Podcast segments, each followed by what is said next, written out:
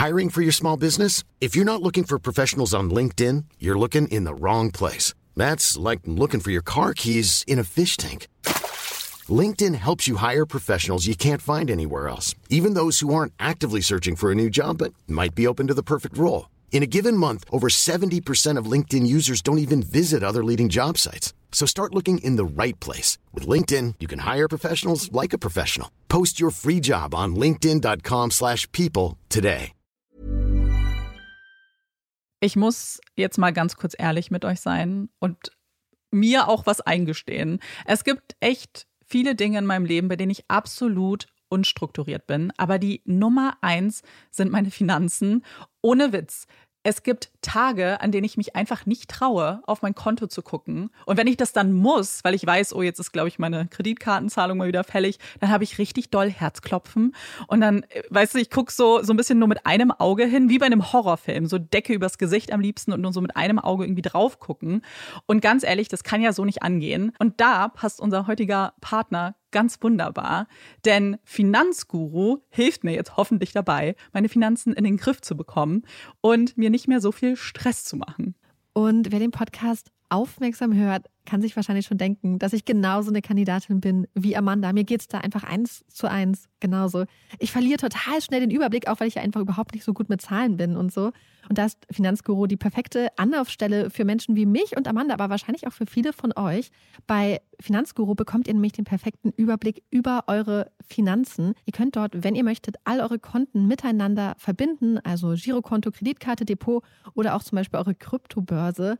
Und dann werden alle Einnahmen und Ausgaben automatisch kategorisiert und für euch übersichtlich in der App aufbereitet.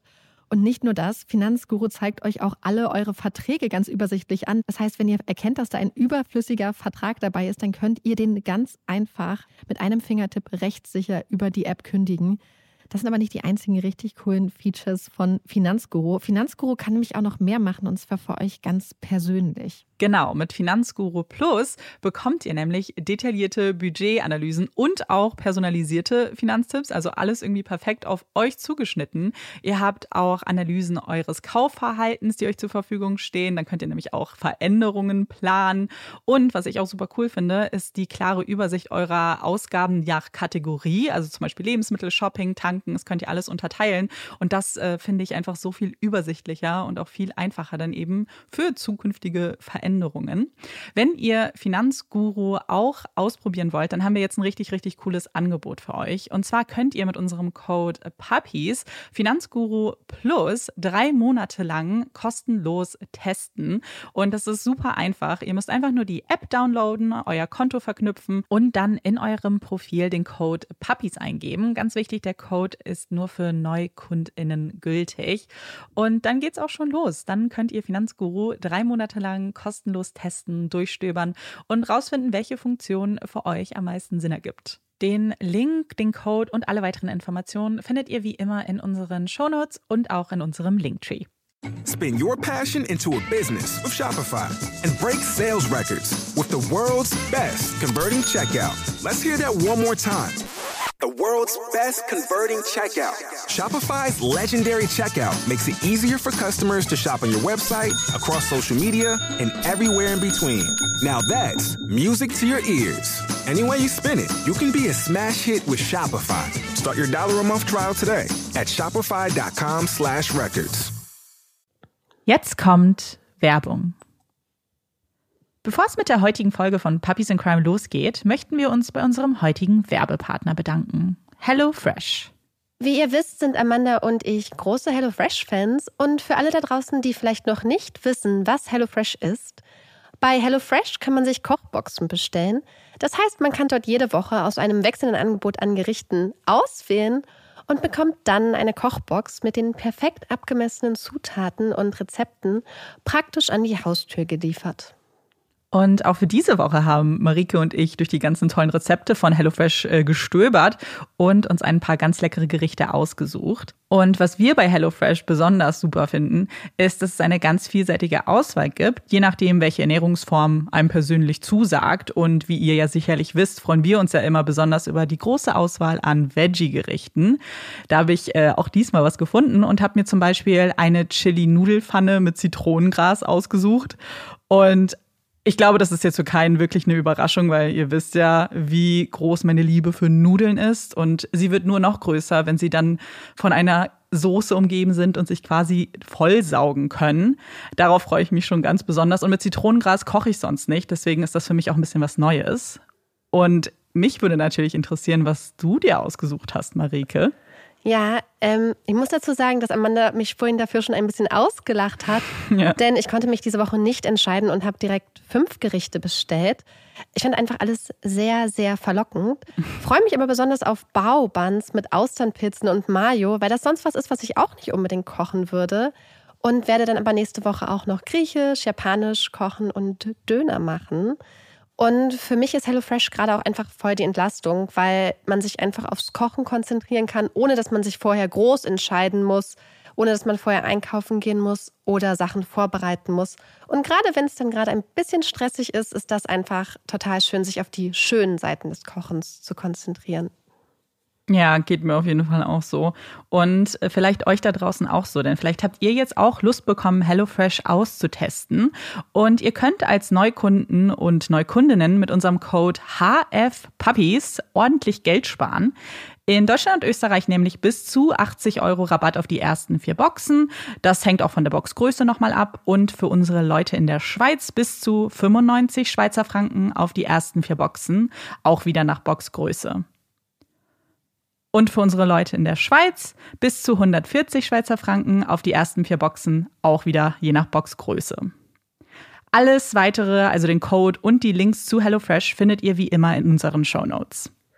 Also viel Spaß beim Rezeptestöbern, beim Kochen und vor allem nicht vergessen, Code HFPuppies benutzen. Werbung Ende.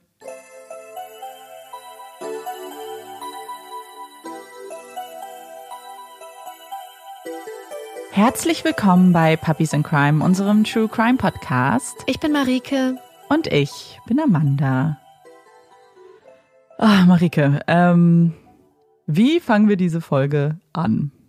Ja, ähm, wie ihr merkt, ich glaube, ähm, ja, uns fehlen so ein bisschen die Worte. Ähm, wie ihr merkt, haben wir uns dazu entschlossen, eine Folge zu machen und wir haben ähm, wirklich mit uns auch hin und her überlegt, ob wir eine Folge machen sollen. Uns aber schlussendlich dafür entschlossen, weil wir wissen, dass einfach für euch, für ganz viele von euch ähm, Puppies in Crime auch ein tatsächlich ein richtiger Bestandteil eures Alltags ist, dass es für euch auch manchmal so ein, eine Ablenkung ist. Und wir haben gedacht, wir können jetzt ähm, nicht viel zur aktuellen Situation beitragen, aber wenn wir vielleicht für einige von euch dadurch noch so ein bisschen euch vielleicht ein, zwei Stunden Ablenkung bringen ja. können, haben wir gedacht, ähm, dass möchten wir, die, das machen. möchten wir das so machen und ähm, ja, wir, mh, mm, ja, es ist halt einfach super schwer. Ähm, und was. Naja, ja, ich glaube, es ist halt so, dass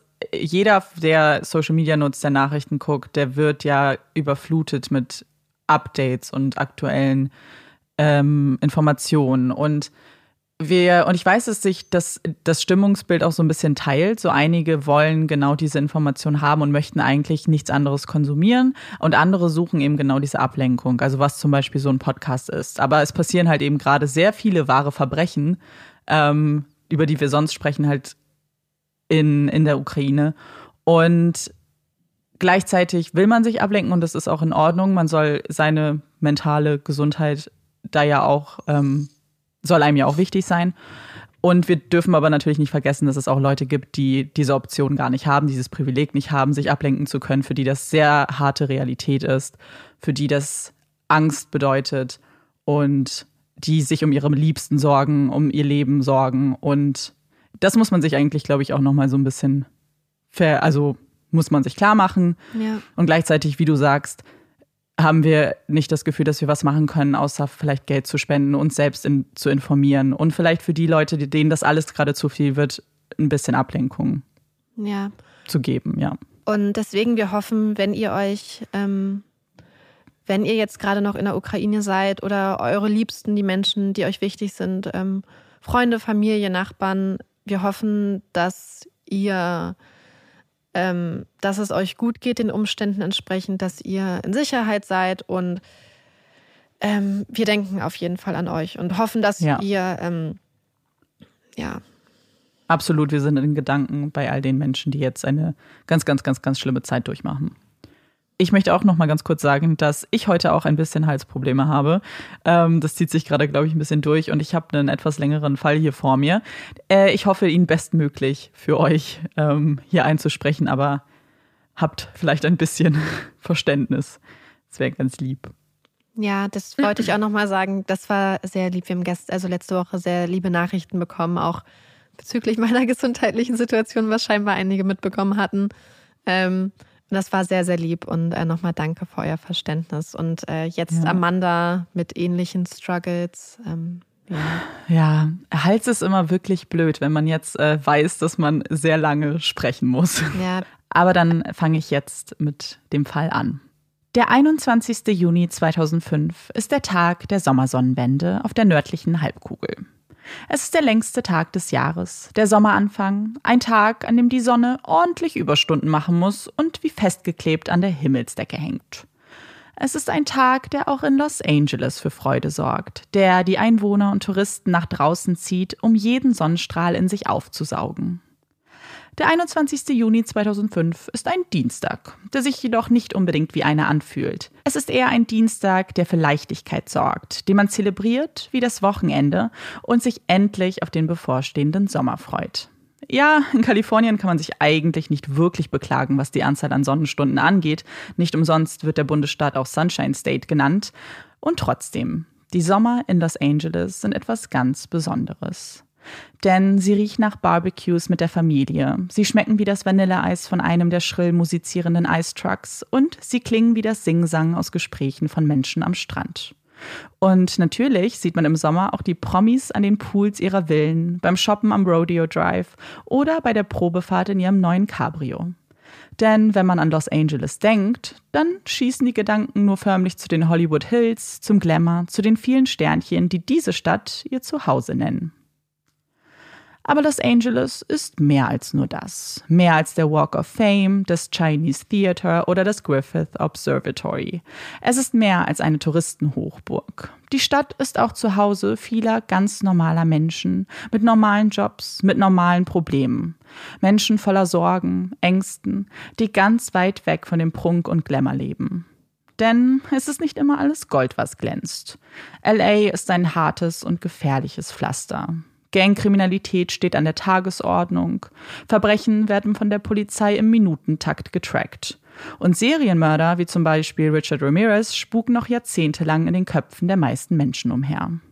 In der Stadt der Engel ist eins gewiss, dass viele ihrer Einwohner eines nicht sind, und zwar Engel. Als kurz vor Mitternacht die Sonne endlich von ihrem Posten abgelöst wird, erstrahlt ein warmer Vollmond am Himmel. Er deckt die Stadt in ein ruhig wirkendes Weiß. Die Straßen wirken friedlich, eingehüllt vom Einzug der Nacht, vom Ende dieses langen Tages. Als Detective Nelson Hernandez auf das schrillende Handy auf seinem Nachttisch blickt, ist es ein Uhr morgens. Er reibt sich verschlafen die Augen. Er hat Bereitschaftsdienst und ohne den Anruf annehmen zu müssen, weiß er bereits, dass sein Dienst genau jetzt beginnen würde. Er steigt aus dem Bett. Mit einer Hand hält er den Hörer an sein Ohr, lauscht den Worten seines Kollegen, mit der anderen fischt er seine Uniform aus dem Kleiderschrank. Er nickt, hat sich in seiner Vorstellung ein Bild des geschilderten Vorfalls gemacht und macht sich auf den Weg auf die Polizeistation. Ein Unfall mit Fahrerflucht. Ein tödlicher Unfall, der einem Mann das Leben gekostet hat. Tatort? Eine Gasse in der Westwood Area westlich von LA. Und so tragisch die Schilderungen am Telefon erscheinen, so waren sie doch grausame Realität auf den Straßen von Los Angeles. In seiner langjährigen Karriere hatte Detective Hernandez hunderte Festnahmen durchgeführt und hatte auch die ein oder andere bekannte Persönlichkeit in Handschellen gesteckt. Aber ob er auch bei diesem Fall die Handschellen klicken lassen würde, schien fraglich.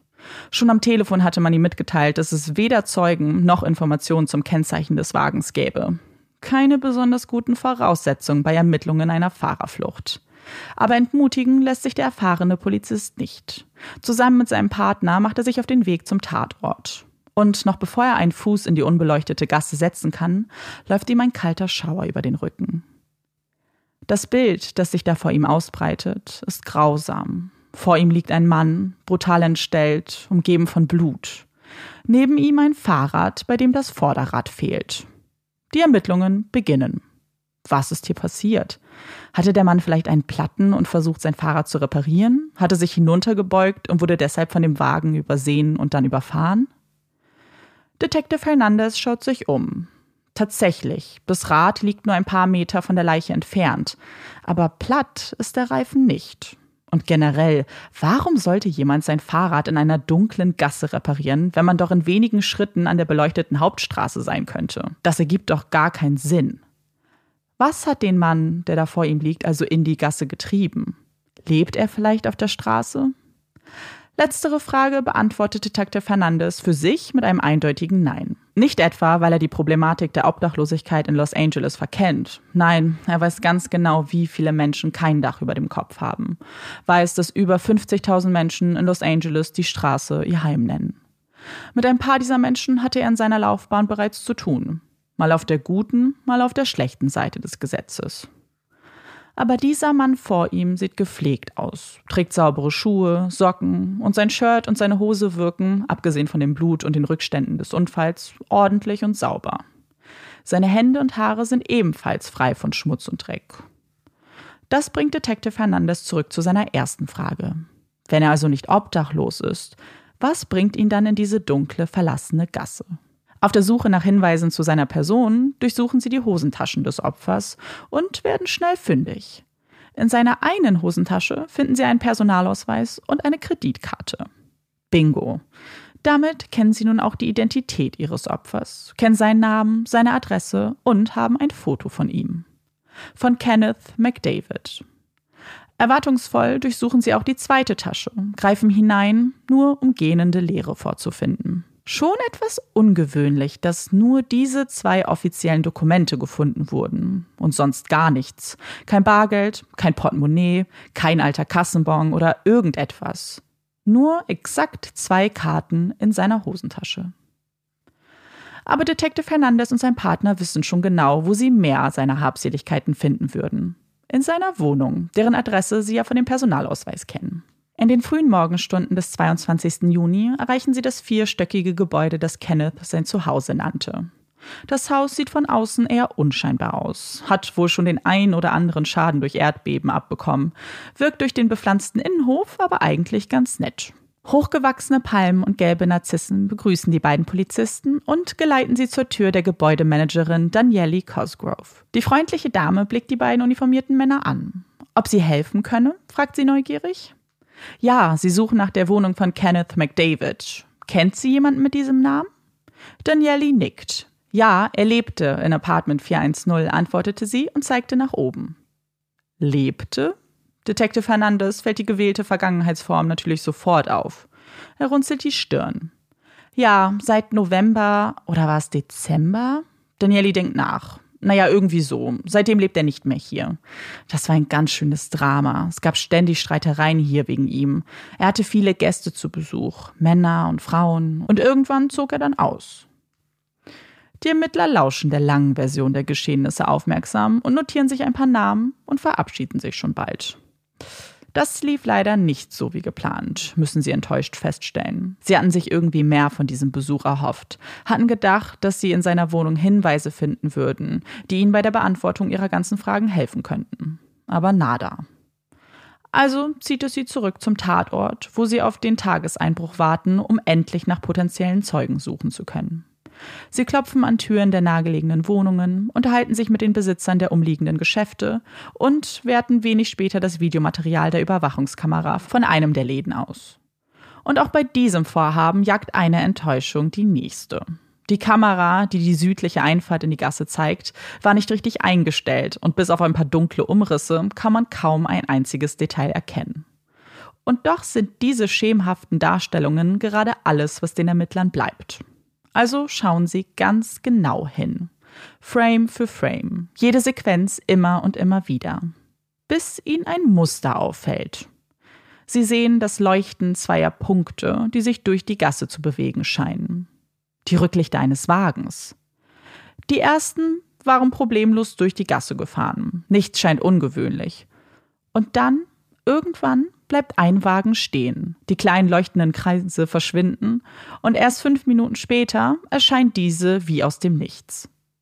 Das Auto stand also fünf Minuten da, bevor es wieder weitergefahren ist? War dies der Moment, an dem Kenneth angefahren wurde? Warum sonst sollte jemand mitten in einer Gasse anhalten? Die Ermittler schauen weiter und das Verhalten des nächsten Autos bestärkt ihre Vermutung. Zwei Lichter nähern sich der Gasse, halten plötzlich und man sieht, wie zwei neue, bislang unbekannte Lichter erstrahlen. Der Rückwärtsgang. So groß die Freude über diese kleinen Erkenntnisse auch sein mag, so wenig wird sie die Ermittler weiterbringen. Denn bis auf einen möglichen Tatzeitpunkt gibt sie keinerlei Auskunft über die mögliche Tat, die Täter, über den Wagen oder den Tathergang. Der Fall ist zum Haare raufen. So viele Unstimmigkeiten, so viele Fragen und so wenig Antworten. Mit jedem Tag, der vergeht, der wieder keine neuen Informationen zutage führt, erlischt die Hoffnung der Ermittler, das Rätsel noch lösen zu können. Sie wissen nicht, was mit Kenneth passiert ist, und sie stecken in einer Sackgasse. Wird dieser Fall wie so viele andere Unfälle mit Fahrerflucht zur Akte gelegt werden müssen? Oder dürfen sie noch auf ein Wunder hoffen? Ed Webster will noch ein letztes Mal auf sein Handy schauen, bevor er es für die nächsten Stunden in den Flugmodus verbannen wird. Der Flughafen in New York ist proper voll und Ed erwartet einen ähnlichen Zustand in der Maschine, die ihn für einen Auftrag nach Los Angeles bringen soll. Er atmet tief durch. Denk dran, Ed, du liebst deinen Job. Du liebst, was du tust und du tust es verdammt gut, seit über 35 Jahren. Und weil du deinen Job so liebst, schaust du jetzt noch ein letztes Mal in deine E-Mails. Und tatsächlich, vielleicht war es sein Instinkt oder seine Sorgfalt, die E-Mail, die er jetzt zu lesen beginnt, würde seinem Trip nach LA eine ganz neue Facette verleihen. Ed Webster arbeitet als Privatermittler für die MONY-Versicherung und überprüft für sie Ansprüche auf ihre Richtigkeit. Reine Routine, denn tatsächlich wird vor jeder monetären Ausschüttung zunächst einmal geprüft, ob alles mit rechten Dingen zugeht. Bei manchen der Fälle kommt man relativ schnell zu einem Entschluss. Bei anderen haben sich vielleicht ein paar Unstimmigkeiten in der Überprüfung ergeben, die es dann zu klären gilt. Und es gibt natürlich auch ganz extreme Fälle, Versicherungsbetrug, den es natürlich aufzudecken und zu beweisen gilt. Ed geht immer unvoreingenommen an seine Fälle ran. Eine Unstimmigkeit muss nicht bedeuten, dass es sich gleich um Betrug handelt. Nicht jeder, der eine Lebensversicherung abschließt und diese einfordert, hat auch Dreck am Stecken. Er sieht es viel eher als Puzzle. Die einzelnen Elemente, die Puzzleteile, versucht er zunächst, unkommentiert, vor sich auszubreiten und erst, wenn er jedes Teil gefunden hat, zu einer Theorie zusammenzufügen. Die ersten Puzzleteile, die ihm in der E-Mail präsentiert werden, werfen in jedem Fall ein paar Fragen auf. Der 50-jährige Herr, auf den gleich zwei Lebensversicherungen laufen, wurde Opfer eines Autounfalls. Die Begünstigten hatten die Auszahlung bereits eingefordert, jedoch keine Sterbeurkunde vorlegen können. Ed liest weiter und findet dann den springenden Punkt und auch die Begründung, warum er gebeten wird, sich in Los Angeles nochmal ein bisschen genauer umzusehen. Die zweite Versicherung wurde vor nicht einmal zwei Jahren abgeschlossen. Zwei Jahre. Die große Marke, der Zeitpunkt, um den sich so vieles dreht in den Lebensversicherungen. Denn nach zwei Jahren erlischt das Recht auf Seiten der Versicherungen, die abgeschlossenen Verträge anzufechten. Ganz egal, ob in den Formularen gelogen wurde, ob die Informationen nicht wahrheitsgetreu sind, nach zwei Jahren gibt es kein Raus mehr. Dann muss gezahlt werden, solange alle anderen Rahmenbedingungen der Versicherung eingehalten wurden und alle Prämien gezahlt wurden. Und weil diese Versicherung diesen Zeitpunkt noch nicht überschritten hat, wird Ed gebeten, sich das Ganze genau anzusehen. Sehr genau. Und das tut er natürlich. In Los Angeles angekommen, versucht er sich zunächst einmal ein Bild über die Lage zu machen. Name des Versicherten? Kenneth McDavid. 50 Jahre alt, arbeitet als Investor bei HKO Associates. Jahreseinkommen von 65.000 US-Dollar. Bei den beiden Versicherungen, die auf ihn abgeschlossen wurden, handelt es sich um sogenannte Keyman-Versicherungen. Das bedeutet, dass die Person, die hier versichert wird, ein elementar wichtiges und führendes Mitglied in einer Organisation, einem Unternehmen oder einer Partnerschaft sein soll. Kurzum, die Person und ihr Know-how ist so wichtig, dass bei einem Versterben mit einem erheblichen Schaden zu rechnen sei. Die Begünstigten der Versicherung sind Helen Golay und Olga Ruterschmidt, Geschäftspartnerin von Kenneth. Bis jetzt kann Ed nichts Ungewöhnliches feststellen. Auf dem Papier scheint alles Sinn zu ergeben. Die Art der Versicherung, die Rolle der Begünstigten, alles in Ordnung. Aber Ed macht seinen Job schon viel zu lange, um diesen Angaben einfach blind vertrauen zu können. Nein, er würde nur das glauben, was er selbst von offiziellen Quellen bestätigt bekäme. Er überprüft in den Unterlagen des Finanzamts, was Kenneth tatsächlich eingenommen hatte in den letzten Jahren. Im Jahr 2000 waren es 11.364 Dollar. 2001 2.603 Dollar und 13 Cent. 2002 889 Dollar und 72 Cent. Und dann im Jahr 2003 nur noch genau 42 Dollar. 42 Dollar als Investor? Wohl eher nicht. Und tatsächlich findet Ed heraus, dass der letzte feste Job, dem Kenneth nachging, eine Hausmeisterstelle bei den Universal Studios war. Aber selbst das war nun Jahre her. In den letzten drei Jahren schien Kenneth keinen festen Arbeitsplatz gehabt zu haben. Und doch wurde auf ihn eine Keyman-Versicherung abgeschlossen, ein Unternehmen benannt und auch eine Adresse angegeben. Als er die Adresse seines angeblichen Arbeitsplatzes überprüft, stellt Ed fest, dass es sich hierbei um den Wohnsitz von Olga handelt. Nach einem Geschäft sieht das also nicht aus. Was für ein Spiel wird hier gespielt? Wer ist Kenneth wirklich und in welcher Beziehung steht er zu den beiden Frauen? Und um das herausfinden zu können, kontaktiert er sowohl Helen als auch Olga. Oder besser gesagt, er versucht es. Denn das Telefon gehen die beiden nicht. Und seine Bitte um einen Rückruf wird ebenfalls ignoriert.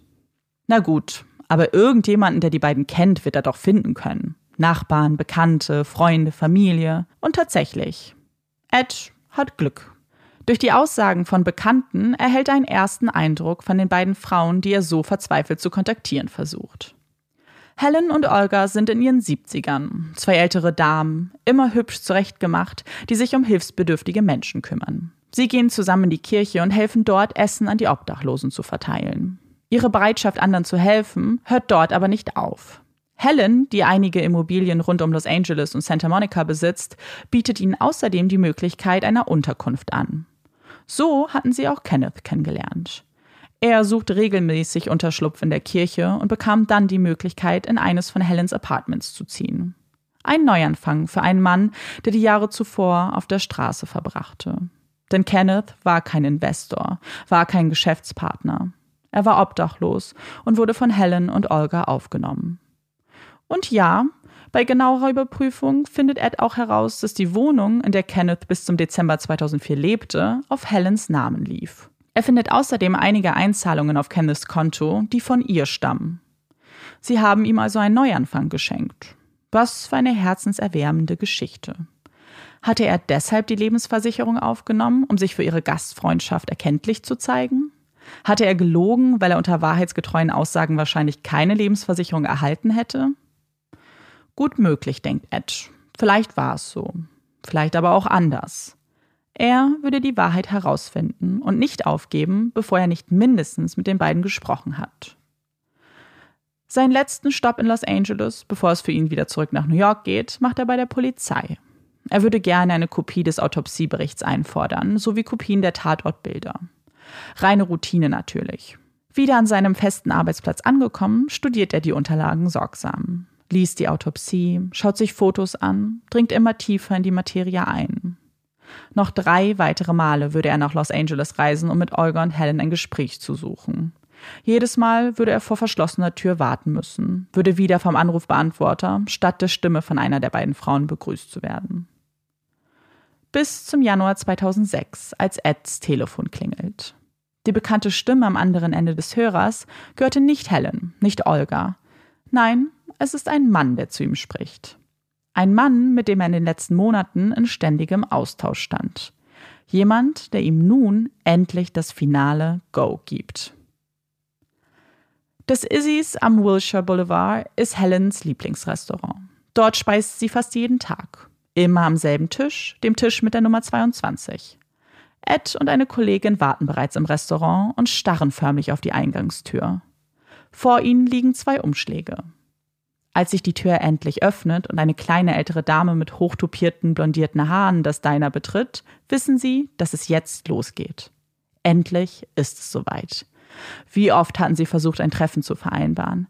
Wie oft versucht, mit Helen oder Olga zu sprechen und bekamen nun die Chance dazu? Und Helen kommt auch gleich zur Sache. Wie lange wird das hier dauern? Ich habe keine Fragen, keine Anmerkungen. Ich will nur mein Geld. Aber Ed hat sehr wohl ein paar Fragen an sie. Hier auf den Unterlagen, ist das Ihre Unterschrift? Hier, hier und hier? Helen nickt. Und Kenneth, waren Sie dabei, als er unterschrieben hat? Ja, ich denke schon. Bei allen drei Unterschriften? Wieder stimmt Helen zu. Daraufhin öffnet Ed einen der beiden Umschläge und reicht den Inhalt zu Helen. Was ist das? fragt die kleine Frau erbost. Sie blickt auf den Scheck in ihren Händen. Ein Scheck über 1800 US-Dollar. Sie wirft ihn in Eds Gesicht. Lesen Sie den Brief, entgegnet Ed. Ich bin hier, um die volle Summe ausgezahlt zu bekommen. Wenn Sie mir dies nicht zugestehen möchten, dann war das alles eine reine Zeitverschwendung. Das Ganze hat mir schon so viel Leid bereitet, so viel Herzschmerz und Trauer. Dann stürmt sie aus dem Diner und Ed beobachtet, wie sie vor der Tür das Handy zückt. Der Brief ist eine Stellungnahme, dass MONY beide Versicherungen aufgrund von Betrugverdachts von sich weist. Die 1800 US-Dollar sind die gezahlten Prämien, die sie ihr damit zurückerstatten. Jetzt haben sie sie, haben sie dranbekommen, haben vermieden, dass die Lügen von Helen und Olga, die ihren Brief ebenfalls am selben Tag zugestellt bekommt, damit davonkommen. Sie waren keine Geschäftspartnerin von Kenneth. Nein, sie waren Betrügerin. Ed hat seinen Job erledigt, hat das getan, was von ihm erwartet wurde, hat geprüft, ob es Grund zur Annahme gibt, dass etwas mit den Anträgen nicht stimmt. Eigentlich wäre für ihn die Geschichte hier vorbei. Das ist sie aber nicht. Sie hat gerade erst angefangen. Ed schaut triumphierend zur Seite. Dort sitzt seine Kollegin. Am Tisch nebenan eine Frau und ein Mann, die frühstücken. Alle vier blicken sich tief in die Augen und lächeln. Ja, sie haben sie wegen dem versuchten Betrug dran bekommen. Aber deswegen sitzen sie nicht hier. Ed sitzt nicht neben einer Kollegin, zumindest keiner offiziellen. Neben ihm sitzt eine verkabelte Polizistin und das Paar am Nebentisch sind die leitenden Ermittler im Fall von Kenneth McDavid. Einem Mordfall, der monatelang als Unfall galt. Und die Frau, die so empört aus dem Diner stapfte, ist eine von zwei Hauptverdächtigen. Vier Monate zuvor, September 2005. Als die Ermittlungen im Fall von Kenneth immer mehr stagnierten, fühlten sich die Ermittler der Verkehrsbehörde ratlos. In den ersten Tagen und Wochen waren sie noch zuversichtlich gewesen, dass sie diesen Unfall klären könnten, trotz aller Unstimmigkeiten. Aber irgendwann wich dieser Optimismus und sie griffen immer seltener nach der Akte. Fast drei Monate lang lag sie unberührt in einem Aktenschrank, verschwand erst aus dem Auge und irgendwann aus dem Sinn der Ermittler. Bis eines Tages das Telefon klingelt und ein Mann das Wort ergreift, den wir zwar schon kennen, der aber jetzt seinen ersten offiziellen Auftritt bei der Polizei in LA bekommt. Ed Webster. Kurz nach seiner ersten Reise nach LA griff er zum Telefon, um Detective Hernandez ein paar Infos zuzuspielen. Ich will nur, dass Sie wissen, dass es zwei ältere Damen in Ihrem Distrikt gibt, die ein paar Versicherungen auf Kenneth McDavid abgeschlossen haben. Insgesamt mit einer Versicherungssumme von über einer Million US-Dollar. Diese Nachricht trifft die Ermittler wie ein Schlag. Detective Hernandez ist plötzlich hellwach, richtet sich in seinem Bürostuhl auf. Hört er da richtig? Das könnte dem Ganzen eine komplett neue Wendung geben. Er hat so viele Fragen an Ed, möchte wissen, ob er Zeit für einen Call hätte, bei dem sie ihre Erkenntnisse vergleichen und sich austauschen könnten. Und Ed stimmt natürlich zu. Obwohl sein Interesse ja darin liegt, die Belangen der Versicherung zu vertreten, sind ihm einige Dinge in dem Autopsiebericht und in den Tatortfotos aufgefallen, die ihm irgendwie seltsam vorkommen. Die beiden verabreden sich für den folgenden Montag und führen ein Gespräch, das den ganzen Verlauf der Ermittlung beeinflussen würde. Ed beginnt. Er erzählt von den Unstimmigkeiten in den Unterlagen und von den beiden Frauen, die als Begünstigte angegeben wurden. Er hätte bereits versucht, sie zu kontaktieren, aber sie scheinen nicht besonders kooperativ zu sein. Statt sich mit Ed zu unterhalten, haben sie bereits eine Beschwerde bei der zentralen Anlaufstelle für Versicherungen in Kalifornien eingereicht, weil sie bislang keine Auszahlung erhalten haben. Wie heißen die beiden Frauen? fragt Detective Hernandez. Helen Golay und Olga Rutherschmidt. Als er die beiden Namen hört, macht es auf einmal Klick. Helen Golay und Olga? Die Namen kennt er doch, die hat er doch schon mal gehört. Zumindest Helens ganzen Namen und Olgas Vornamen. Die Gebäudemanagerin Danieli hatte ihm doch bei seinem ersten Besuch erzählt, dass das Apartment, das Kenneth bewohnt hatte, auf Helens Namen lief und dass es riesige Streitereien zwischen den beiden Frauen und Kenneth gab. Und dass dieser Streit auch der Grund war, dass Kenneth letztlich ausziehen musste. Sie hatten ihm doch auch erzählt, worum es in dem Streit ging, versucht er sich zu erinnern. Ah ja, weil Kenneth ständig Freunde zu sich in die Wohnung eingeladen hatte und diese dann mehrere Tage bei ihm schliefen. Olga hatte sich unfassbar aufgeregt, hatte Danieli angewiesen, sie aus der Wohnung rauszuschmeißen. Die entgegnete aber nur, dass sie das gar nicht dürfe. Wenn es Probleme gibt, dann müsste sie schon die Polizei verständigen, was Olga auch letztlich tat. Detective Hernandez hatte sich dabei nicht viel gedacht. Zum einen, weil er ja immer noch der Überzeugung war, dass es sich hier um einen Unfall mit Fahrerflucht handle, aber auch weil Kenneth ja bereits seit einem halben Jahr nicht mehr in dem Apartment lebte. Wer weiß, was alles in der Zwischenzeit hätte passieren können. Und während dieses Gesprächs denkt er immer noch, dass es sich um einen Unfall handelt. Aber Ed ist sich dann nicht so sicher. Die Autopsie, die ergibt irgendwie keinen Sinn, denkt er. Kenneth hatte unglaublich viele innere und äußere Verletzungen am Oberkörper, am Kopf. Er hat unfassbar viel Blut verloren. Viele seiner Organe waren förmlich zerquetscht. Aber seine Beine waren nicht gebrochen. Nein, an seiner unteren Körperhälfte hatte man kaum Verletzungen finden können. Sehr ungewöhnlich für einen Unfall, bei dem die Person von einem Auto angefahren sein soll. Eigentlich ist in solchen Fällen mit gegenteiligen Beobachtungen zu rechnen. Die stärksten Verletzungen müssten doch eigentlich da sein, wo der Körper vom Auto erfasst wurde. Aber hatte er nicht gekniet, weil er sein Fahrrad repariert hatte? Das könnte doch vielleicht erklären, warum die meisten Verletzungen weiter oben angesiedelt waren. Bei diesem Punkt sind sich Ed und Detective Hernandez sofort einig. Sie glauben diese Fahrradgeschichte nicht. Es wäre doch total unlogisch, sein Fahrrad in einer dunklen Gasse zu reparieren. Und vor allem kann man gar nicht erkennen, was es da zu reparieren gab. Die Reifen waren intakt. Irgendwie wirkt das Ganze vielmehr wie der Versuch, das Ganze wie ein Unfall aussehen zu lassen. Und der Tatort spielt in dieses Bild mit rein. Denn es gab keine Scherben, keine Plastikstücke, keine einzige Spur, dass es da irgendeinen Aufprall gab. Stattdessen nur eine Leiche, die seltsamerweise nur zwei Dinge bei sich trug. Ein Ausweis und eine Kreditkarte. Fast so, als ob jemand unbedingt sicher gehen musste, dass die Identität des Mannes schnell bekannt sei. Als die beiden Männer an diesem Tag auflegen, haben sie das Gefühl, einer ganz großen Sache auf der Spur zu sein. Und sie wissen, dass es nicht das letzte Gespräch zwischen ihnen bleiben würde. Detective Hernandez hat erstmal einiges zu verdauen. Er hatte von Ed die Adresse und Telefonnummern von Olga und Helen erhalten. Und so ungewöhnlich dieser Vorfall war, fällt es ihm irgendwie schwer zu glauben, dass zwei 70-jährige Damen einfach so durch die Straßen Los Angeles ziehen und Menschen töten. Eine Versicherung zu betrügen? Okay, vielleicht brauchten sie das Geld einfach. Oder es war sogar mit Kenneth abgesprochen. Aber Mord? Das ist eine ganz andere Hausnummer. Er muss sich seinen Kummer von der Seele reden und wendet sich an seinen Kollegen Lee. Weißt du, Lee, es ergibt alles keinen Sinn. Da muss einfach mehr dran sein an der Sache.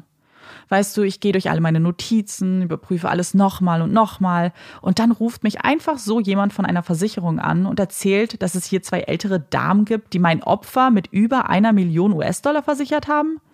Weißt du, das sieht nicht aus wie ein Verkehrsunfall. Das sieht aus wie Mord. Und ich weiß nicht, was ich davon halten soll. Lee schweigt für einen Moment. Es rattert in seinem Kopf. Dann unterbricht er den Redeschwall von Detective Fernandez. Ich hatte da auch mal so einen Fall. Es ist jetzt Jahre her. Warte mal kurz. Er steht auf und geht zum Aktenschrank, der die Cold Cases beinhaltet, und zieht einen schwarzen Ordner heraus. Er blättert durch die Seiten, bleibt an manchen Sätzen hängen, blättert weiter und richtet irgendwann den Blick auf Hernandez. Wie heißen die beiden Damen aus deinem Fall? Also die eine heißt Olga, die andere Helen. Meine auch, erwidert Lee. Mit einer Telefonnummer aus Santa Monica? Er beginnt die Zahlen herunterzurattern. Hernandez Kinnlade fällt hinunter. Ja, das ist die Nummer, aber wie kann das sein? Daraufhin bereitet sich ein breites Grinsen auf Lees Gesicht aus. Lee erinnert sich noch ganz genau daran, als er am 8. November 1999 den Anruf erhielt und ihm von einer Leiche in einer Gasse berichtet wurde. Es war vier Uhr morgens und obwohl der Wetterdienst einen sonnigen Tag versprochen hatte, schüttete es wie aus Eimern. In seiner ganzen Karriere war er noch nie so nass geworden. Er weiß noch genau, wie man ihm von dem Fahrradfahrer berichtet hatte, der die Leiche gefunden hat und dann zur Tankstelle eilte, um den Notruf zu verständigen. Am Tatort gab es dann leider kaum Hinweise darauf, was genau passiert sein könnte. Es sah alles nach einem Autounfall mit Fahrerflucht aus, aber sicher konnte er sich da natürlich nicht sein. Und vor allem wusste er ja noch nicht einmal, wer das Opfer war, das man da in der Gasse gefunden hatte. Der ordentlich gekleidete Mann trug keinerlei Ausweispapiere bei sich. Bis auf eine Baseballcap in der Nähe der Leiche hatte man absolut keine Spuren finden können.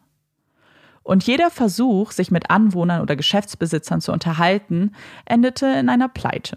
Niemand kannte den Mann, niemand hat etwas beobachtet. Es war zum Verrücktwerden. Also ließen sie ihn als John Doe zur Autopsie freigeben, um vielleicht doch noch an die ein oder andere Information zu gelangen. Und ja, was man da herausfand, war höchst interessant, wenn auch sehr verwirrend für Lee und sein Team.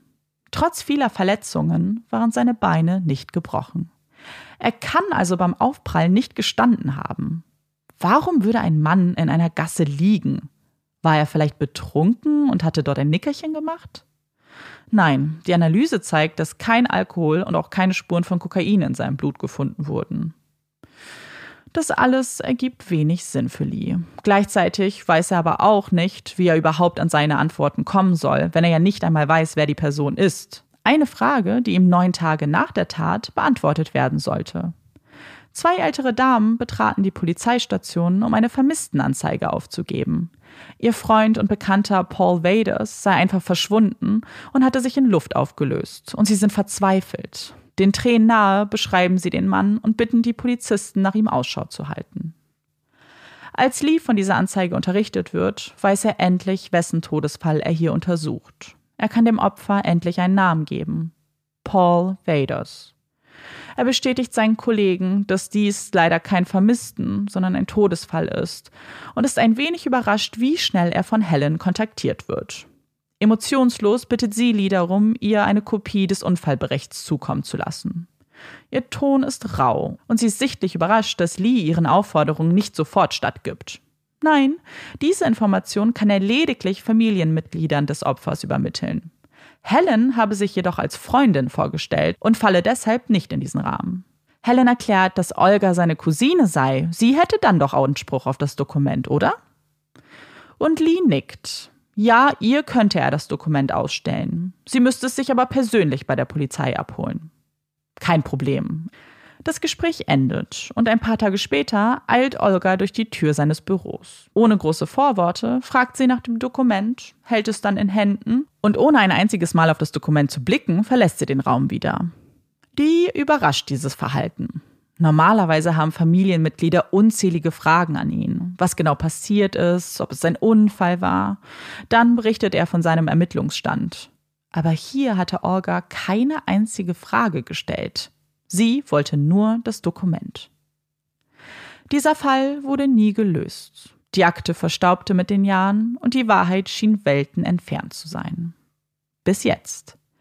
Denn Lee und Hernandez sind sich sicher, diese beiden Fälle müssen verknüpft sein. Es wäre ein viel zu großer Zufall. Ein Zufall, der noch unwahrscheinlicher wirkt, als sie herausfinden, dass auch auf Pauls Namen mehrere Lebensversicherungen ausgestellt wurden. Und als begünstigte waren es immer Helen und Olgas Namen, die sie auf den Papieren fanden. Aber da der Verdacht nun eher in Richtung Mord ging, war es nicht mehr länger ihre Abteilung, die sich diesem annehmen müsste. Der Fall wurde an Dennis Kilcoyne und Rosemary Sanchez übergeben.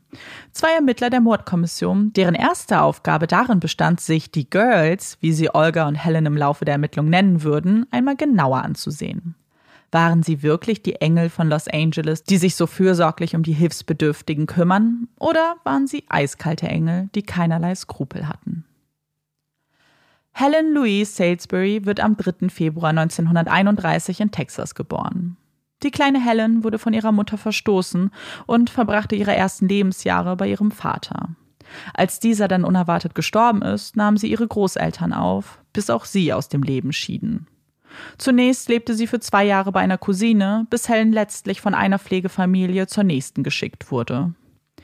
Ihre Teenagerjahre waren eine ausgelassene Zeit für sie. Sie hatte viele Freunde, schrieb gute Noten und machte sich mit einem Schulabschluss auf in Richtung Kalifornien. Dort traf sie mit 20 Jahren Vernon Golay, ein Pilot bei der Navy, und heiratete ihn im Jahr 1951.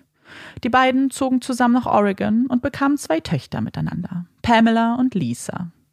Nach neun Jahren Ehe ließ sich das Paar scheiden und Helen wurde noch ein weiteres Mal von einem unbekannten Mann schwanger. Zusammen mit ihrer jüngsten Tochter Keisha verschlägt es sie irgendwann zurück nach Kalifornien, wo sie schließlich auf Olga trifft. Olga Ruteschmidt wird am 5. März 1933 in Budapest geboren. Mit gerade einmal sechs Jahren muss Olga miterleben, wie der Zweite Weltkrieg ihr geliebtes Zuhause in Schutt und Asche verwandelt. Zusammen mit ihrer Mutter verbringt sie die meiste Zeit in ihrem Keller, wo sie sich vor den Bombenangriffen zu schützen versuchen. Aber das kleine Mädchen möchte raus, möchte nicht in dem langweiligen Keller verweilen und schleicht sich in einem unbeobachteten Augenblick hinaus. Sie setzt sich an das Klavier im Wohnzimmer und beginnt zu spielen, als plötzlich eine Bombe neben ihrem Haus einschlägt und ihre rechte Hand verletzt. Die Traumata des Krieges, die Erinnerungen an die vielen Juden, die in Konzentrationslager verschleppt werden, schlagen auf die Psyche der heranwachsenden Olga. Als Teenager bringt ihre Mutter sie in ein Krankenhaus, wo Olga einer Elektroschocktherapie unterzogen wird. Nach dem Krieg hält es Olga nicht länger in Ungarn. Ohne ihre Mutter, ohne jemanden zu kennen, zieht es sie in die USA.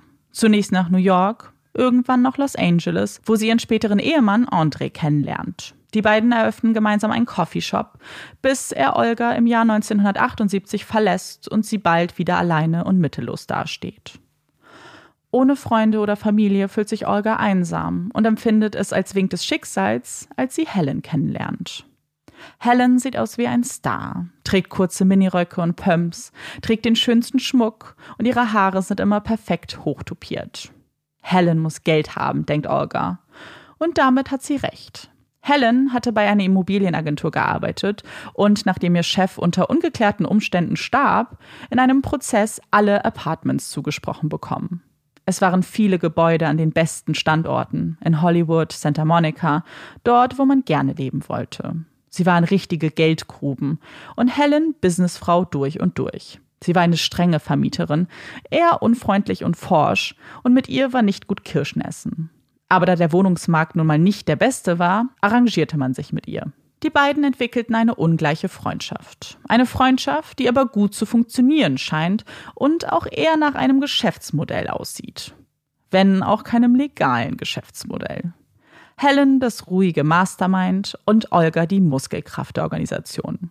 Gemeinsam takeln sie sich auf, ziehen von einer Hotelbar zur nächsten. Natürlich besuchen sie nur die teuersten Hotels der Stadt, denn da sind die Geldbörsen am vollsten. Es sind kleinere Verbrechen, Diebstähle, Kreditkartenbetrug, nichts in dem Ausmaß, das man ihnen jetzt vorwirft.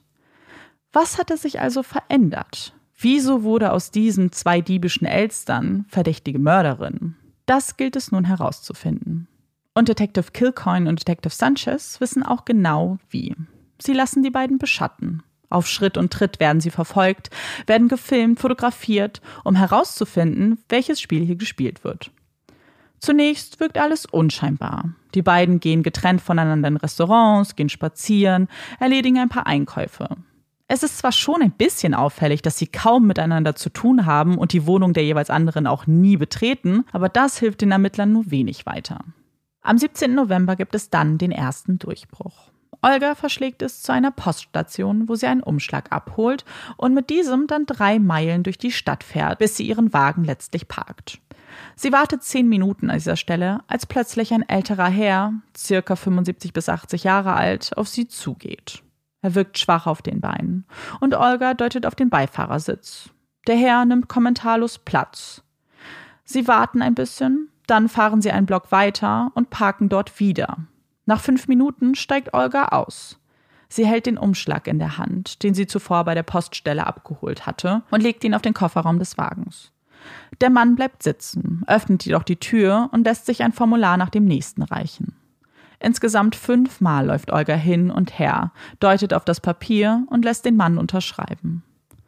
Danach fahren sie zu einer Bank, wo das Ermittlungsteam beobachtet, wie Olga den Mann mehrere Schecks ausfüllen lässt und ein paar Dokumente zerreißt und in den Müll wirft. Die Ermittler sind natürlich schnell zur Stelle, nachdem die beiden die Filiale verlassen haben und befragen die Bankmitarbeiter. Sie bekommen schnell den Namen des Mannes heraus. Joseph Gabor. Und die zerrissenen Unterlagen waren Versicherungsanträge. Später an dem Tag würden sie außerdem Olga in einem Internetcafé beschatten und ein Mitarbeiter, der sich neben ihr positioniert hat, einsehen können, dass sie an dem Computer versucht, ein Kreditkartenkonto auf Josephs Namen zu eröffnen. Sie bat den Polizisten sogar noch um Hilfe, weil sie Schwierigkeiten mit dem PC hatte. Und so hatte dieser natürlich einen perfekten Einblick auf die ganzen Daten. Detective Kilcoin und Detective Sanchez werden über diese Offenbarung unterrichtet. Sie hatten in der Zwischenzeit die Familien von Paul Vados und Kenneth McDavid ausfindig machen können. Beide Familien waren fassungslos und zutiefst erschüttert von dem Bericht der Ermittler. Stella Vados, Pauls Tochter, hatte lange vergebens nach ihrem Vater gesucht. Sie hatte auch in die Behörden geschrieben, aber niemand konnte ihr etwas zu dem Aufenthaltsort ihres Vaters sagen. Als die Ermittler Stella fragen, ob sie Olga kenne und ob sie ihre Cousine sei, verneint Stella dies energisch. Sie kenne die beiden Frauen nicht und verwandt seien sie mit ihr erst recht nicht. Ihren Vater hatte sie zuletzt 1996 gesehen. Er war alkoholkrank und ist von einem auf den anderen Tag einfach verschwunden. Dass er nun tot ist, fällt ihr schwer zu glauben. Und noch unerträglicher ist es für sie zu erfahren, dass sein Körper an Olga und Helen übergeben wurde, da diese sich als seine nächsten Angehörigen ausgaben. Nach Kenneths Familie müssen die Ermittler etwas länger suchen und finden letztlich Kontaktdaten zu Sandra und Robert, seinen Geschwistern. Sandra hatte eigentlich immer eine gute Beziehung zu ihm gehabt. Er war sehr klug, aber dann geschah etwas auf der Highschool. Kenneth veränderte sich, sein ganzer Charakter, sein Wesen. Sandra denkt, dass es vielleicht eine nicht behandelte psychische Störung war. Jedenfalls kappte er den Kontakt zu seiner Familie und verschwand einfach spurlos. Auch Kenneths Leiche wurde an Olga und Helen übergeben. Was die beiden Familien nicht wissen und den Ermittlern im Zuge ihrer Ermittlung klar werden wird, ist, dass sowohl Paul als auch Kenneth obdachlos waren. Sie lebten auf der Straße, besuchten die Kirche, in der auch Helen und Olga aushalfen, um dort etwas zu essen zu bekommen. Ihre Hilflosigkeit nutzten die beiden nach einem bestimmten Schema aus. Einem Schema, das auch bei Joseph Gabor klar wird. Denn Joseph lebt zwar nicht auf der Straße, aber er ist blind und hat wie die beiden Männer zuvor Olgas und Helens Hilfsangebot dankend angenommen. Als die Ermittler sich mit ihm unterhalten, wird das Bild der Grausamkeit, das sie in ihren Köpfen zusammengesetzt hatten, nur um noch mehr Details bereichert. Er hatte Olga 1988 durch einen gemeinsamen Bekannten kennengelernt. Sie war sehr freundlich zu ihm, hatte ihm angeboten, ihn bei seinen Erledigungen zu unterstützen und ihn das ein oder andere Mal zur Bank gefahren. Als die Ermittler ihn von den Beobachtungen erzählen,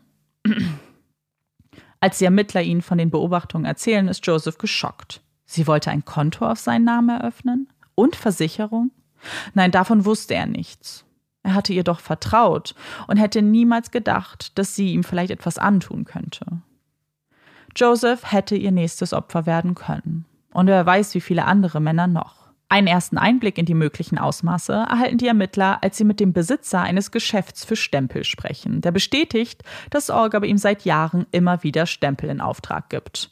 Er nennt sie die schwarze Witwe, weil es immer Unterschriften von unterschiedlichen Männern sind. Aber Olga hatte ihm erklärt, dass sie bei einer Organisation arbeitet, die Obdachlosen hilft und sie Papierkram für sie erledigen muss. Dabei helfen ihr die Stempel natürlich. Die Ermittler sind alarmiert. Sie müssen diese anderen Männer finden, müssen verhindern, dass es noch jemanden trifft. Und die Zeit rennt. Die Uhr tickt unaufhaltsam. Sie dürfen keine Zeit mehr verlieren, können nicht weiter mit ansehen, dass Olga und Helen immer weiter nach Opfern suchen und ihre Hilflosigkeit ausnutzen. Sie müssen etwas tun. Schnell. Und das, obwohl sie noch keine Beweise haben, die Olga und Helen mit dem Mord an Paul und Kenneth in Verbindung bringen. Aber warten können sie nicht länger. Und so nehmen sie die beiden für etwas fest, das sie ihnen sehr gut nachweisen können. Wegen Betruges. Am 18. Mai 2006 werden die beiden mitten in der Nacht aus ihren Betten geklingelt. Noch in ihren Pyjamas und Hausschuhen werden ihnen Handschellen angelegt. Und beide Frauen sind empört. Wer hat das ihnen angetan? Sie haben nichts Falsches gemacht und verstehen nicht, warum sie festgenommen werden. Besonders Helen ahnt schon, wer schuld daran sein könnte. Die Versicherung. Sie wollen das Geld, das ihnen zusteht, nicht zahlen und deshalb machen sie eine Anklage daraus. Sie ahnen noch nicht, dass dies lediglich der Versuch der Ermittler ist, sich etwas Zeit zu kaufen. Denn sie haben nicht vor, die beiden Frauen tatsächlich wegen Betruges dran zu kriegen. Nein, für sie ist das ein Morddelikt, den sie bislang leider noch nicht beweisen können. Aber vielleicht können ihnen die beiden Frauen ja selbst dabei helfen. Sie bringen sie auf das Polizeirevier und bitten sie, in einem Raum zu warten. Die Polizisten müssen noch etwas klären, bevor es weitergeht. Was die beiden nicht wissen, ist, dass dieser Raum verkabelt wurde und das Gespräch, das sie gleich führen werden, aufgezeichnet wird. Das ist deine Schuld. Alles deine Schuld. Wir werden ins Gefängnis kommen, weil du gierig wurdest. Es ist Olgas Stimme, die böse durch den Raum zischt. Wir hatten keinerlei Probleme. Du bezahlst mich und das war's. Du redest zu viel. Diesmal ist es Helens Stimme, die erklingt. Ich weiß, aber du bist schuld. Werden sie irgendwas auf deinem Computer finden? fragt Helen. Nein, ich meine nicht viel, antwortet Olga und fährt fort, Helen mit Vorwürfen zu belagern. Du bist gierig. Sie werden uns alles wegnehmen, das ganze Geld. Wir werden nichts mehr haben, weil du noch mehr Versicherungen abschließen musstest. Sei ruhig, Sie könnten mithören, unterbricht sie Helen. Das scheint Olga nicht zu stören. Minutenlang bestätigt sie damit den Ermittlern das, wovon sie längst überzeugt waren, dass die Versicherungen eine Betrugsmasche waren. Helen scheint sich aber bewusst zu sein, dass dieses Gespräch kein gutes Licht auf sie werfen würde, wenn es denn rauskäme. Und weil sie die planvollere von beiden ist, muss sie natürlich auch diesmal einen Plan für den Fall aller Fälle entwickeln. Kenneth hat uns geliebt. Er wollte Teil unserer Familie sein. Was können wir dafür, dass er diese Versicherung abgeschlossen hat? Er wollte uns danken. Das ist alles. Und mit dieser Aussage steht der Plan und das Skript, dem sie beide nun folgen müssen. So belastend dieses Gespräch auch sein mag, so hilft es ihnen nicht wirklich, die beiden des Mordes zu überführen. Und in der Hoffnung, dass er sie vielleicht zum Sprechen bringen kann, betritt Detective Kilcoin den Raum, erwähnt kurz die Mordermittlung und verlässt ihn wieder. Aber ohne Erfolg. Über den Tod der beiden Männer sprechen die Frauen nicht. Ihnen geht es die ganze Zeit nur um eins ihr Geld. Nun ist es also wieder an den Ermittlern, Beweise zu finden, die auch die Mordvorwürfe unterstützen. Mit den beiden Frauen in Gewahrsam haben sie zwar nun etwas Zeit gewonnen, aber keine neuen Erkenntnisse. Wo fangen sie also an? Am besten dort, wo sich der Großteil ihrer Verbrechen befindet, bei den Versicherungen. Denn der Grund, warum die beiden so lange unerkannt ihr Unwesen treiben konnten, war der, dass die Versicherer untereinander keine Informationen austauschen. In dieser Branche herrscht große Konkurrenz. Ihre Informationen mit ihren Konkurrenten zu teilen, ausgeschlossen. Und so konnten die beiden bei vielen unterschiedlichen Unternehmen Versicherungen abschließen. Wie viele es genau sind, gilt es nun herauszufinden. Das Team schreibt die 50 größten Versicherer der USA an und erkundigt sich nach den beiden Namen. Über 500 Telefonate führen sie, verschicken Faxe und E-Mails, sprechen mit zig Kontaktpersonen. Aber all die Mühen würden es am Ende wert sein. Denn das Team findet heraus, dass es insgesamt 18 Lebensversicherungen auf Kenneth und 6 auf Paul abgeschlossen wurden. Der Wert dieser Versicherung 5,7 Millionen US-Dollar auf Kenneths Leben und 880.000 auf Pauls. Insgesamt 2,2 Millionen wurden bereits ausgezahlt. Da die beiden aber nur noch 1,9 Millionen US-Dollar auf ihrem Konto besaßen, wurde das Konto vollständig eingefroren. Was auch bedeuten würde, dass, wenn es zu einem Prozess käme, sich beide keinen Anwalt leisten könnten. Die Angaben in den Versicherungen unterscheiden sich. Mal sind die Männer Investoren und ihr gesamtes Leben wird versichert, mal Autoren, die ein Skript für Helen und Olga schreiben, mal sind sie die Verlobten oder Familienmitglieder, die nur im Falle eines Unfalls versichert werden. AAA ist in den USA weniger für seine Lebensversicherung als für seine Automobildienstleistung bekannt. Wie bei uns der ADAC unterstützen sie bei Pannen in den ganzen USA. Aber auch hier hatten Olga und Helen Versicherungen abgeschlossen. Und deshalb war es auch wichtig, sich hier ein Bild über die angefragten Leistungen zu machen. Helen hatte sich bei ihnen als Verlobte von Kenneth ausgegeben und hatte neben ihrem Namen auch Keisha als Begünstigte eingetragen. Am 15. September hatten sie dann per Anruf mitgeteilt, dass Keishas Name gestrichen werden sollte und sie alleinige Begünstigte der Versicherung sei. 800.000 US-Dollar wurden hier vereinbart, erzählt man den Ermittlern. Die Mitarbeiterin von AAA liest sich durch den gesamten Verlauf, klickt auf die Historie und dann fällt ihr etwas auf. Ah, wir haben hier auch noch einen Pannennotruf von Helen erhalten. Die Ermittler horchen auf. Wann denn? Der Anruf kam am 21. Juni 2005 gegen 23.45 Uhr rein. Sie hatten gebeten, ihren Wagen von einer Tankstelle abschleppen zu lassen. Das Auto war ein 1999er Mercury Sable in Silber. Die Ermittler können gar nicht glauben, was sie hier zu hören bekommen. Der 21. Juni? Sind Sie sich das sicher?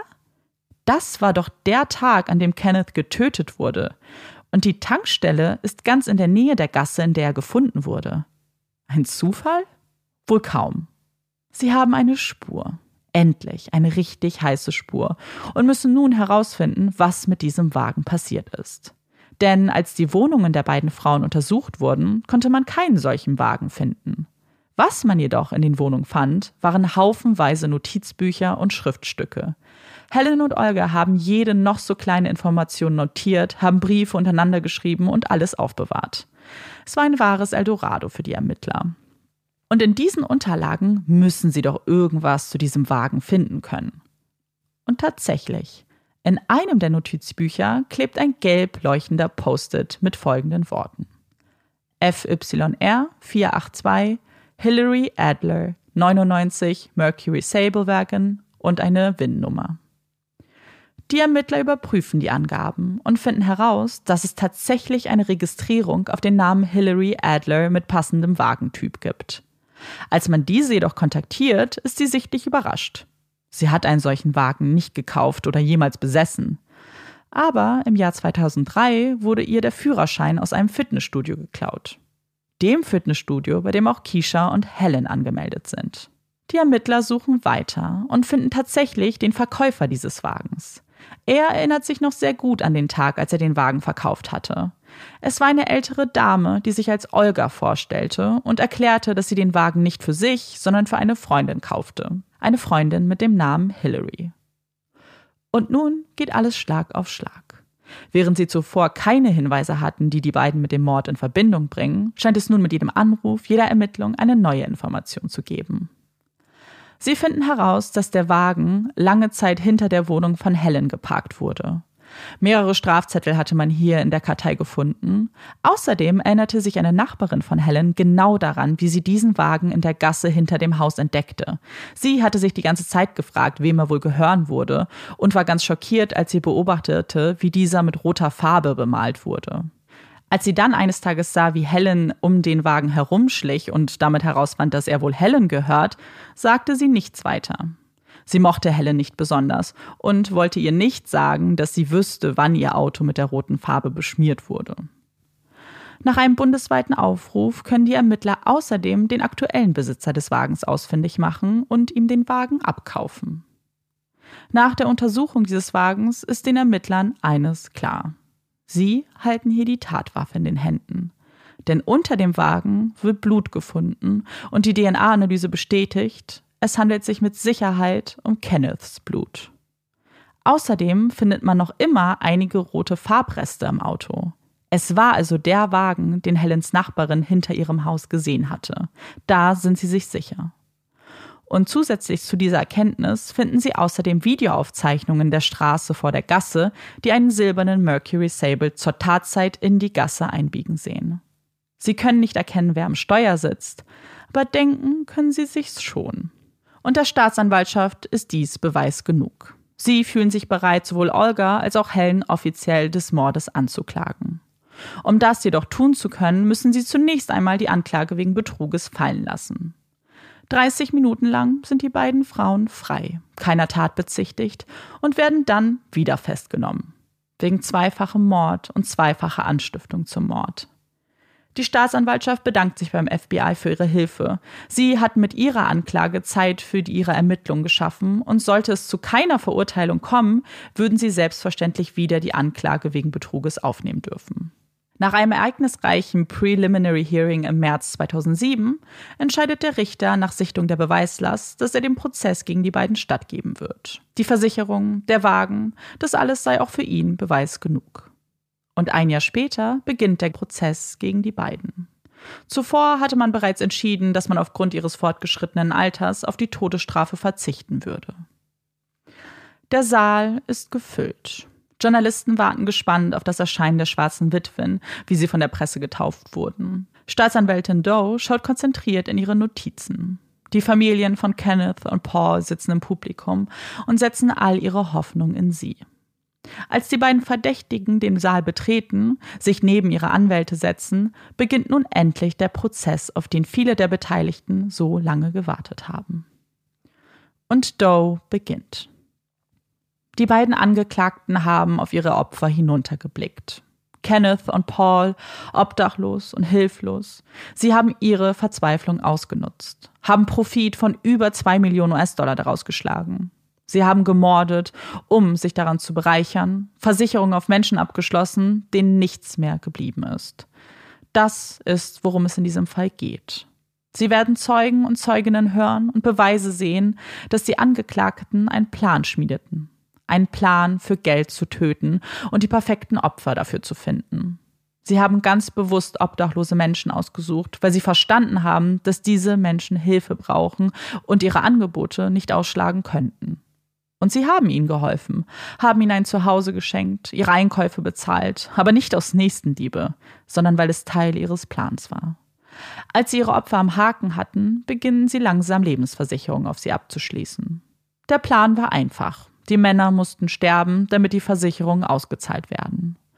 Und sie taten es nach dem gleichen Muster. Sie taten es als Autounfall mit Fahrerflucht, in einer dunklen Gasse, ohne Zeugen.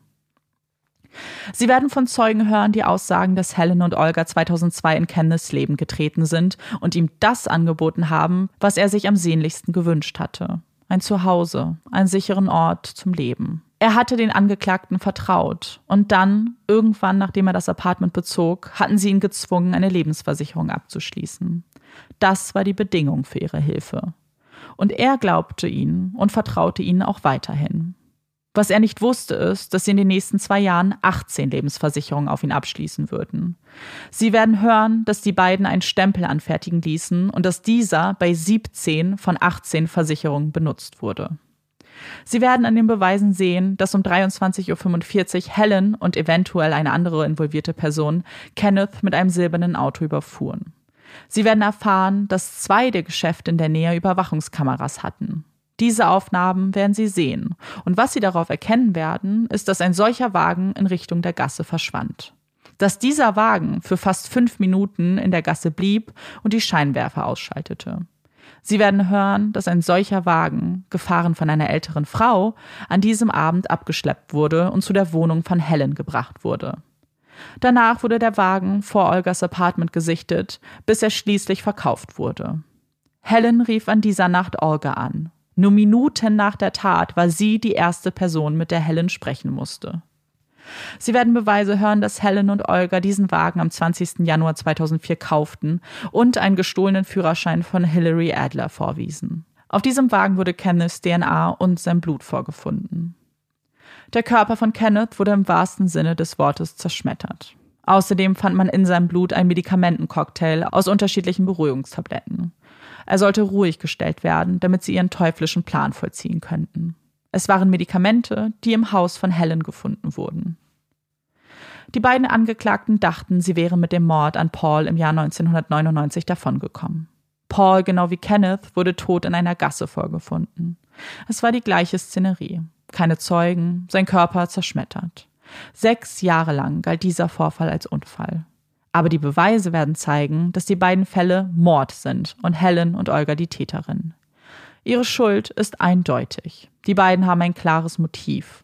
Es ging ihnen immer nur um das Geld. Sie werden eine Tonaufnahme hören, die ein Gespräch der beiden zeigt, als sie zum ersten Mal verhaftet wurden. Was besonders erschreckend an diesen Aufzeichnungen ist, dass das Einzige, worüber die beiden gesprochen haben, Geld war und wie sie an die restlichen Summen rankämen. Das Motiv war Habgier. Und die Beweise werden ihnen eindeutig, ohne begründeten Zweifel zeigen, dass es nur ein richtiges Urteil in diesem Fall gibt. Dass beide schuldig sind. Während ihres 75-minütigen Opening Statements zeigt Staatsanwältin Doe immer wieder Fotos. Bilder von Kenneth und Paul, von den Gassen, in denen sie gefunden wurden und die erschreckenden Bilder ihrer Leichen. Im Saal herrscht absolute Stille. Man könnte eine Stecknadel fallen hören. Während diesen Schilderungen zeigen sich Helen und Olga unbeeindruckt. Sie haben ihre Miniröcke und den Schmuck gegen orangefarbene Jumpsuits ausgetauscht und erheben den Blick nicht ein einziges Mal. All die Informationen, die im Opening Statement angesprochen wurden, sollen von fast 100 Zeugen und Zeuginnen wiedergegeben werden. Unterschiedliche Versicherungsvertreter, Freunde von Paul und Kenneth, Sachverständige und Gutachter werden von Seiten der Anklage geladen. Olgas Verteidiger schweigt. Er möchte keinen eigenen Fall vorstellen und verzichtet darauf, ein Opening Statement vorzutragen oder eigene Zeugen und Zeuginnen zu laden. Auch Helens Anwalt schweigt zunächst, hält sich aber die Option offen, das Opening Statement zu späterer Zeit nachzuholen. Keine besonders gängige Methode, die heute kaum noch Anwendung findet. Sie gilt als Old School, hat aber einen gewissen Vorteil, da sich die Verteidiger so die gesamte Aufbereitung der Anklage anhören können, bevor sie selbst tätig werden. Und tatsächlich, nachdem Doe alle Zeugen und Zeuginnen verhört hat und bereits 4672 Seiten Protokoll geführt wurden, ist es nach fast einem Monat Prozess Helens Anwalt, der das Wort ergreift.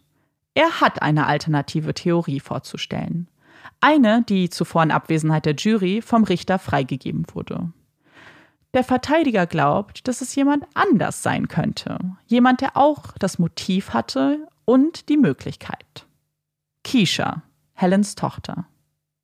Denn sie hasste ihre Mutter. Die beiden hatten immer wieder Streit miteinander, haben sich beide gegenseitig in der Vergangenheit schon vor Gericht gezerrt. Sie wollte sich an ihrer Mutter rächen und hat die beiden Männer getötet und es so aussehen lassen, dass es Helen war. Keisha hatte Zugang zu der Wohnung ihrer Mutter. Sie hätte den Wagen ebenfalls nutzen können. Und schließlich war sie es, die das Fitnessstudio besuchte, als der Führerschein von Hilary Adler geklaut wurde. Helen ist eine ältere Dame. Sie wäre körperlich gar nicht imstande, eine solche Tat zu begehen. Sie ist nun 77 Jahre alt. Zum Zeitpunkt der Tat war sie 75. Wie soll das möglich sein? Nachdem diese Theorie in den Raum gestellt wird, geht alles relativ schnell. Da keine weiteren Zeugen geladen werden und Olgas Anwalt auch weiterhin schweigt, geht es an die Abschlussplädoyers. Die Anklage beginnt und fasst nochmal zusammen, dass es sich hier nicht um Versicherungsbetrug handelt, dass die Anklage auf Mord lautet, aber dass die Versicherungen selbst ein Beweis für ihre Tat sind. Denn was ist die durchschnittliche Lebenserwartung eines weißen Mannes in diesem Land? Ist es 70, 75? Die Männer, die die beiden versichert haben, hätten noch gut 20, 30 Jahre leben können. Dann wären Helen und Olga aber 100 Jahre alt. Das ergibt keinen Sinn. Die Versicherungen ergeben keinen Sinn, weil die Männer sie wahrscheinlich überlebt hätten. Warum also all das Geld investieren, alle Prämien zahlen? Und warum Versicherungen abschließen, die nur im Falle eines Unfalls ausgezahlt werden? Weil sie die beiden töten wollten. Das war von Anfang an der Plan. Olgas Verteidiger entgegnet auf die Vorwürfe gegen seine Mandantin, dass es keine Beweise gibt, die sie an den Tatort bringen oder mit der Tat in Verbindung bringen. Es war alles Helens Plan, nicht Olgas. Sie wusste nichts von dem Mordplan. Sie wollte einfach dazugehören. Für sie ging es darum, bei Helen zu sein, ihre Freundin und Vertraute zu sein. Ja, sie war involviert, hat Versicherungen abgeschlossen, aber sie ist eine leichtgläubige Frau, wäre nicht imstande, so einen Plan zu durchschauen und zu hinterfragen. Sie ist einfach gestrickt, kein kriminalistisches Mastermind. Ihr Anwalt erklärt, dass er sich die ganze Zeit nicht geäußert hat, weil er das nicht muss. Seiner Meinung nach ist es der Anklage nicht gelungen, die Schuld seiner Mandantin ohne begründeten Zweifel zu beweisen. Und deshalb gehört sie freigesprochen. Helens Anwalt zeigt sich aufgebracht über diese Worte. Er kann nicht glauben, dass alle Schuld auf seine Mandantin abgewälzt werden soll. Die Jury soll nicht auf diese wilde Theorie hereinfallen und dann die eine schuldig sprechen, damit sie die andere freisprechen können. Nein, er ist weiterhin davon überzeugt, dass nicht eine der beiden schuldiger ist als die andere. Denn für ihn ist es immer noch Keisha, die er in den Vordergrund seiner Theorie stellt. Nachdem die Plädoyers verlesen wurden, liegt es nun an der Jury, eine Entscheidung zu treffen. Am 15. April beginnt ihre Beratungszeit. Und für viele war es überraschend, dass sie bereits am Nachmittag dieses Tages eine erste Frage an den Richter stellen möchten. Was passiert, wenn wir uns bei einem der Vorwürfe nicht einstimmig entscheiden können? Die Beteiligten im Saal sind irritiert. Bei einem der Vorwürfe? Heißt das, dass sie bei den anderen bereits eine Entscheidung getroffen haben? So schnell? Der Richter fragt nach. Und tatsächlich, ja, sie haben bereits erste Entscheidungen getroffen und diese in einem Umschlag versiegelt. Am nächsten Tag wird dieser Umschlag geöffnet und das getroffene Urteil gefällt. Die Jury hat sich entschieden, Helen des zweifachen Mordes und der Anstiftung zum Mord in zwei Fällen schuldig zu sprechen. Helen beißt sich auf die Lippen. Ihre Augen füllen sich mit Tränen. Und Olga versteht das Ganze nicht. Wenn Helen jetzt schuldig gesprochen wurde, was bedeutet das für sie? Dass es Hoffnung gibt oder dass die Jury einfach nur länger braucht? Und tatsächlich fällt es der Jury schwer, sich bei Olga zu entscheiden. Sie stecken fest. Deathlock. Es steht 11 zu 1 bei einer der Anklagen und 10 zu 2 bei den anderen. Die beiden Seiten, Anklage und Verteidigung, werden aufgerufen, ihre Position noch einmal vor die Jury zu tragen, in einer verkürzten Version. Als danach immer noch keine Entscheidung getroffen wurde, verabschiedet der Richter die Jury ins Wochenende. Sie sollen alle nochmal in sich gehen und dann würden sie weiterschauen. Und das scheint geholfen zu haben denn in der kommenden Woche fallen dann auch die letzten Entscheidungen. Die Jury hat entschieden, Olga wird ebenfalls in allen Anklagepunkten schuldig gesprochen. Der Richter verkündet kurz darauf das Strafmaß. Beide Frauen werden zu lebenslanger Haft verurteilt, ohne die Möglichkeit einer Bewährung. Kenneths und Pauls Familien sind zufrieden mit dieser Entscheidung. Es wird ihnen ihre geliebte Menschen nicht zurückbringen können, aber es wird die Frauen, die ihnen das Leben gestohlen haben, für immer wegsperren. Zwei Frauen, die ihre Situation eiskalt ausnutzten, um sich selbst zu bereichern. Sie handelten aus Habgier, nicht aus einer finanziellen Not, sondern aus der Gier, etwas zu haben, immer mehr Geld zu besitzen, obwohl ihre Konten voll davon waren. Am besten lässt es sich wohl mit den Worten der Anklage beschreiben, wie kalkulierend diese beiden Frauen gehandelt haben. Sie haben ihre Pläne im Dunkeln geschmiedet, haben ein Geheimnis aus ihren wahren Intentionen gemacht. Und sie dachten, dass sie in dieser Dunkelheit unerkannt bleiben würden, dass sie nicht zur Verantwortung gezogen werden würden. Aber es war die Habgier, der Betrug, ihre Lügen, die sie irgendwann in den Vordergrund stellten. Die Gier hat wie ein Licht auf die beiden gestrahlt und ihre Schuld klar erkennbar gemacht. Und in diesem Licht können die Opfer endlich wieder als die Menschen gesehen werden, die sie waren. Ähm, ja, Amanda hatte mich schon darauf vorbereitet, dass es ein trauriger Fall sein wird. Und ich finde es, ich finde, es ist immer so eine ganz eigene Art von Traurigkeit, auch wenn es um Opfer geht die auch ähm, irgendwie sich einfach nach mehr gesehnt hatten mhm. im Leben, die einsam waren, die in so einer hilflosen Situation war und denen dann einfach vorgegaukelt wurde, dass ihnen geholfen wird, dass sie hier ein Zuhause gefunden haben und sie letzten Endes dann aber nur Mittel zum Zweck waren und nur so Objekte, ja. die, ähm, das finde ich immer total schlimm, weil wir haben ja ganz oft Fälle, wo die auch ganz, ganz, ganz, also. Ja, das, ich weiß, glaube ich, was du sagen willst, weil ich da habe das tatsächlich auch gedacht, als ich den Fall recherchiert habe, weil wir haben natürlich Fälle, die super grafisch sind, die brutal sind.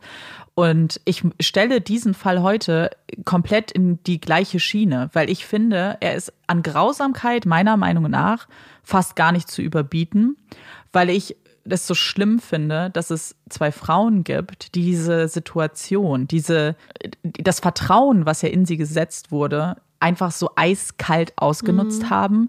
Das war, und das wird auch ganz oft, wenn man über die Fälle spricht, sie haben diese Menschen gar nicht als Menschen gesehen. Für sie waren ja. sie von Anfang an nur ihr Weg zu ihrem Ziel und wie Tiere, die dann zur Schlachtbank gebracht wurden, als dann die zwei Jahre vorbei waren und die die Versicherung mhm. bekommen haben. Und wir hatten ja schon Fälle, in denen Habgier auch eine Rolle spielt, aber ich fand es eigentlich nochmal ganz gut, weil der Begriff Habgier sagt ja schon das Problem daran. So es ist einfach nur, du hast, du willst etwas besitzen einfach nur um es zu haben. Diese beiden Frauen hatten keine Geldprobleme. Die beiden Frauen hatten genug Geld. Auch ohne das. Ja. Also ich meine, Helen sowieso, die hatte mehrere Immobilien. Sie hätte ganz entspannt von der Miete dieser Immobilien leben können. Und trotzdem wollten sie immer mehr, was ihnen natürlich Ja. dann am Ende zum Verhängnis geworden ist auch. Aber ich war so geschockt von dieser Mhm. Boshaftigkeit. dieses absolute ähm, ein Menschenleben halt einfach opfern für persönliche finanzielle ähm, Bereicherung. Und das finde ich auch immer so. Und ich finde, das ist halt so, Habgier ist immer so eine ganz eigene Kategorie irgendwie noch, weil wir haben Ja. oft, finde ich, Fälle, wo man irgendwie Sachen vielleicht dann auch auf psychologischer Basis dann irgendwie noch so, so nachvollziehen kann. Damit meine ich nicht, dass man die Taten nachvollziehen kann, aber dass es da irgendwie noch so eine Erklärung gibt, wie es dazu kommen könnte. Und ich finde, Habgier steht immer noch so ein bisschen eigen, weil es hier einfach so eine, so eine ganz eigene Motivation ist. Und das finde ich Mhm. einfach total krass. Dass es halt Ja. einfach ist, ich möchte mehr Geld haben. Ich möchte Ja. vielleicht eine nettere Wohnung haben oder irgendwas oder vielleicht brauche ich es nicht mehr. Und dann finde ich es so, so Ja. schwer nachzuvollziehen, einfach. Voll. Und es ist jetzt vielleicht dem einen oder anderen aufgefallen, so der Prozess war super lang. Und ich habe ihn natürlich jetzt relativ kurz dargestellt, aber ich fand den sehr, sehr interessant. Sowohl das Preliminary Hearing als auch den Prozess fand ich in seiner Art sehr besonders. Und da sind auch noch ein paar Infos rausgekommen, die ich jetzt erstmal rausgelassen habe, weil ich, Marike und ich haben es jetzt schon so oft gesagt, so manchmal hat man das Gefühl, gerade zum Ende hin eines Fließtexts, wo man halt schon so viele Infos reingepackt hat, hat man das Gefühl, da gehen Dinge auch einfach dann verloren, verständlicherweise. Deswegen habe ich mir jetzt noch ein paar, ich nenne sie mal Highlights ähm, des Prozesses und des Preliminary Hearings ähm, noch rausgesucht, die ich unbedingt mit euch teilen wollte, weil ich das persönlich super, super spannend fand. Und Vielleicht fangen wir einfach auch mit dem Preliminary Hearing an. Ähm, es ist, ich meine, ihr wisst alle, was es ist, aber es ist quasi wie so ein kleiner Prozess vor dem Prozess, in dem halt geprüft wird, ob es überhaupt zu einem Prozess kommt. Es gibt entweder die Preliminary Hearings oder, was wir ja auch schon in Fällen hatten, ähm, dass ein Fall vor eine Grand Jury getragen wird. So in dem Fall hier hat ein Richter entschieden, ähm, aber es gibt natürlich auch in anderen Bundesstaaten die Option, dass das eine Jury macht. Und hier ist es ganz interessant, weil es war eine andere Staatsanwältin, die den ähm, das Preliminary Hearing betreut hat, die auch super gut war. Ich muss sagen, beide Staatsanwältinnen fand ich in ihrer Arbeit und was ich gelesen habe aus den Protokollen so stark und so gut ähm, und sehr solide. Und sie haben schon in dem Preliminary Hearing eigentlich fast alles auch geteilt, was später Teil des Prozesses war, ein Jahr später. Die waren wahnsinnig gut vorbereitet. Und ähm, die andere Seite, die Verteidigung der beiden Frauen, war sehr interessant, weil sie so ein bisschen wie Tag und Nacht waren. Das hat man ja im Prozess auch so ein bisschen das Gefühl gehabt. Also der Anwalt von Olga war ein Pflichtverteidiger, weil sie hatten ja tatsächlich kein Geld, Geld mehr. So alles wurde ja eingefroren, was sie hatten. Helens Anwalt war tatsächlich auch ihr Wunschanwalt schon von vornherein gewesen, ist halt ein, ein Bekannter, also ist ihr normaler Anwalt, der das dann pro bono gemacht hat, also der das umsonst dann gemacht hat.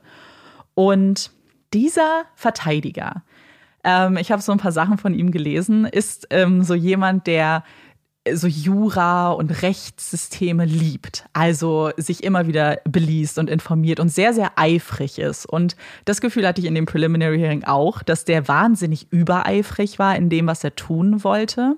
Und er hat sich äh, sehr, sehr gut vorbereitet und sich auch sofort eine Strategie zusammen äh, zurechtgelegt. Ähm, und ein Aspekt davon war sehr interessant. Und zwar hat er, das war irgendwann wie eine Routine, an jedem Tag des Preliminary Hearings fing es damit an, dass er sich beschwert hat. Und zwar, weil Helen nicht genug Schlaf bekommt im Gefängnis. Weil sie wird immer um drei Uhr nachts abgeholt, damit sie halt äh, zum Prozess gefahren wird. Wenn sie dann zurückkommt, ist es aber spät und sie bekommt dann auch manchmal nicht was zu essen. Und jeden Tag hat er sich beschwert, dass sie halt nur zwei, drei Stunden Schlaf bekommt und ihm deswegen keine große Hilfe ist als Mandantin und er darauf angewiesen ist, dass sie ihm aber Informationen zuspielt. War seine Begründung.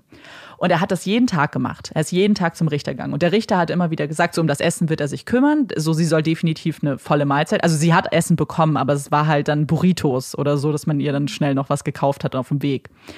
Aber er meinte, er kann halt nichts anderes machen, weil er natürlich ähm, die, die Gefängnisse arbeiten nun mal so, die Busse fahren zu diesen Zeiten und sie darf natürlich auch nicht anders behandelt werden als alle anderen Insassen und Insassinnen. Die werden auch um drei Uhr daraus gekarrt. Und während man so zu Beginn das Gefühl hatte, okay, das ist eine ehrliche Sorge um seine Mandantin, wurde später sehr, sehr schnell zu einem Plan. Und das hatte er dann irgendwann auch gesagt. So, es war von Anfang an, war dann das Ziel, dass er es später in eine mögliche Appeal einbringen kann.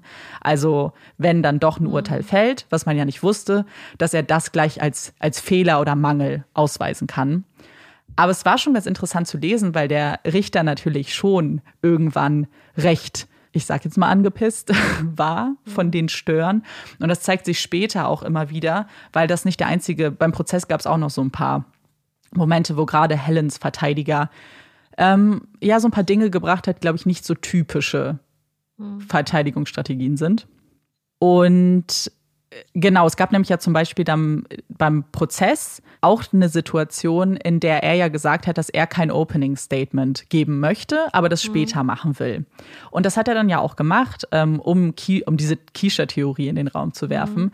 Interessanterweise wurde das aber in der Hälfte eigentlich unterbrochen, sein Opening Statement, weil irgendwann der Richter gesagt hat, Entschuldigung, Sie machen hier gar kein Opening Statement. Sie, Sie, Sie reden gerade nur, weil ein mhm. Opening Statement ist ja wie eine Einleitung in das, in deine Beweisführung. Also man sagt ja, und das, das kennen wir ja, diese Formulierung, Sie werden sehen, dass das und das passiert ist. Wir werden Zeuginnen laden, die das machen und Beweise zeigen und so weiter. Und das hat er nicht gemacht, weil er dachte, na ja, mein Opening Statement kommt ja nachdem die Staatsanwaltschaft schon alles gezeigt hat, dann kann ich mich ja auf alles beziehen, was schon passiert ist mhm. und muss nicht sagen, so sie werden sehen. Dann meinte der Richter, nee, so du kannst ja nicht dir daraus einen Vorteil machen, dass dein Opening Statement einfach nur später passiert. Ergibt das Sinn? So, dass ich ja. versuche zu sagen? Okay. Und war ganz interessant, weil ich nicht wusste, ob das eine Masche war, weil er eigentlich ja jemand war, der sich halt wahnsinnig viel informiert und das eigentlich dann auch wissen müsste, dass es da bestimmte Regularien gibt oder wie es ablaufen muss. Oder ob da auch was anderes dahinter steckte. Aber ich habe, ich frage mich, ob er vielleicht einfach ähm, kognitiv sehr interessiert an Rechtssystemen war, wie du das gesagt hast, und sich dann in seinem Kopf, aber wie du gesagt hast, übereifrig war. Weil ja. ich würde behaupten, so aus meiner Sicht, die Tatsache, dass Helens Verteidigung die Schuld auf ihre eigene Tochter ja. schieben wollte, dass das vielleicht auch mit der Grund ist, warum bei Helen die Entscheidung schneller getroffen wurde, dass sie schuldig ist. Weil so erfahrungsgemäß wissen wir ja, dass wenn Juries eine Sache nicht mögen und für unsympathisch halten, ist das oft, wenn Frauen oder Mütter nicht so weiblich oder muttermäßig handeln und dass Leute das ganz, mhm. ganz oft abstrafen und weil sie das Gefühl haben, dass das halt, ähm, dass das für eine ganz eigene Bösartigkeit steht. Und ich frage mich, ob das quasi zu so einer emotionalen Vorverurteilung von ihr geführt hat, dass sie bereit war, beziehungsweise ihr Anwalt, in ihrer Verteidigung ihre eigene Tochter vor den Bus zu werfen, sage ich mal. Und ob ihr deswegen die Jury gedacht hat, naja, wenn du bereit bist, deine eigene Tochter, dein eigenes Kind hier zu beschuldigen, dann bist du vielleicht auch bereit, einen anderen Menschen zu töten. Ja, ich glaube, dass das mit Kisha eine ganz, ganz, ganz schlechte Idee war. Weil nicht nur das, was genau du, was du sagst, dass es ein schlechtes Licht auf Helen wirft, weil sie ihre Tochter quasi beschuldigt, aber auch, weil ich glaube, niemand, der diesen Fall hört, denkt, dass Keisha involviert sein kann, aber Helen nicht. Ich glaube, ich persönlich mhm. bin auch der Überzeugung, dass Keisha irgendwie mitspielt, dass sie irgendeine Rolle wahrscheinlich eher im Hintergrund hatte. Aber ich glaube, also es ist ziemlich klar, dass sie den Führerschein geklaut hat, zum Beispiel. Ähm, weil man konnte halt durch die Log Login-Daten von diesem Fitnessstudio sehen, dass ihre Karte benutzt wurde. Es kann natürlich mhm. auch dann Helen gewesen sein mit der Karte von Keisha, aber ich glaube schon, dass sie irgendwie involviert war aber ich nicht in dem Ausmaß, was hier den beiden vorgeworfen wird. Und ich kann mir halt keine, keinen Zusammenhang vorstellen, in dem Keisha das Mastermind ist, aber Helen gar nichts damit zu tun hat. Weißt du? Und ja. ich glaube, dass das einfach unklug war, weil in dem Moment, wo du sie beschuldigst, es wird niemand glauben, dass es nur sie beteiligt ist, sondern automatisch ja. Helen auch. Und dann hast du deiner Mandantin halt auch nicht wirklich geholfen. Ich muss aber sagen, ich fand das tatsächlich super spannend, wie die Jury am Ende, dass sie, also dass sie das bei Helen so klar ähm, mhm. sich auch so schnell sicher waren und bei Olga nicht, weil ich die ganze Zeit dachte, als ich so das Protokoll vom äh, Prozess dann gelesen habe, so krass, dass dieser Anwalt die ganze Zeit nichts sagt. Also gar mhm. nichts. Er hat, nee, also er hat natürlich ein paar der Zeugen dann verhört auch, aber er hat mhm. keine eigenen Zeugen geladen, er hat kein Opening Statement gemacht, er hat sich sehr zurückgehalten und dann am Ende halt nur ja. gesagt so, hey, wir müssen ja nicht ihre Unschuld beweisen und wir denken nicht, dass die Schuld bewiesen ist und das war's. Und das scheint ganz glaube, gut funktioniert zu haben. Ich glaube, das ist sehr, sehr, sehr powerful, also sehr, sehr kraftvoll, ja. so etwas zu sagen weil das jemand überhaupt nicht versucht, sich daraus zu reden, sondern einfach nur sagt, wir finden nicht, dass das bewiesen ist.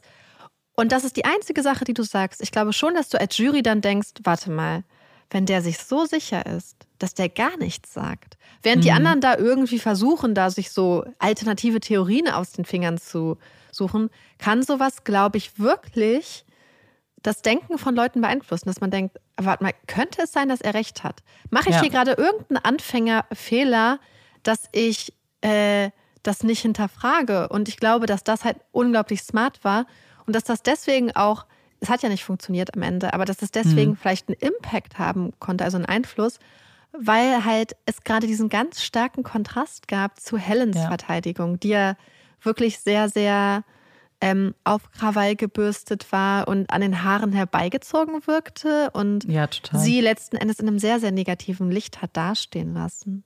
Ja, also es war tatsächlich eben genau so. Und die Jury hat aber am Ende gesagt, dass sie zum Beispiel, was sie nicht geglaubt haben, und das hat eigentlich auch, das hat die, die Anklage dann im Abschlussplädoyer ja auch nochmal gesagt, ähm, sie sind ja überzeugt davon, dass beide Frauen gleich, also gleichermaßen in beiden, also zu den Tatvorwürfen schuldig zu sprechen sind und dass Olga nicht, wie es halt der Verteidiger so dargestellt hat, so ein bisschen das, das Dümmerchen war, was einfach nur so ohne selbst zu reflektieren und nachzudenken so mitgezogen ist, ähm, beziehungsweise dass sie gar nichts davon wusste. Sie haben natürlich damit gerechnet, dass das eine Verteidigungsstrategie sein würde, aber, und das hat die Jury danach auch bestätigt, sie hatten sogar viel mehr das Gefühl, dass Olga fast schlauer war, weil wenn man am Ende geguckt hat, hat Helen fast alle der Prämien gezahlt und Olga mhm. hat ganz, ganz wenig aus eigener Tasche gezahlt, wurde aber immer beteiligt an den Auszahlungen.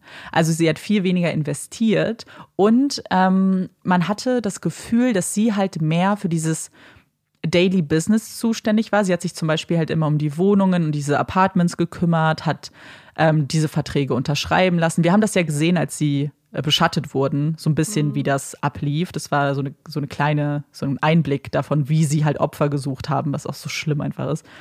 Ähm, äh, genau, das war aber wohl äh, für die Jury auch nochmal ganz interessant, dass sie das auch nicht wirklich abgekauft haben. Aber für die Jury war es wohl schwierig und das, und das verstehe ich auch. Ich persönlich finde den Fall von Kenneth, also von Kenneth sehr stark und auch sehr ja. belegt. Den von Paul natürlich nicht da haben wir ja kaum Beweise. Aber, und das ist halt, was die Anklage gesagt hat, die beiden Fälle sind miteinander verknüpft. Und wenn du glaubst, dass sie Kenneth umgebracht haben, dann ist es auch extrem wahrscheinlich, dass es bei Paul genauso war, weil sie einfach ja. zu, also weil es sonst ein zu großer Zufall wäre, tatsächlich. Und das, was sie auch gesagt haben und was für mich halt ein, am meisten Sinn ergibt, diese Versicherungen ergeben keinen Sinn. Du versicherst keine Person ähm, die dann einfach lebt und dich wahrscheinlich überlebt, weißt du? Ja, absolut.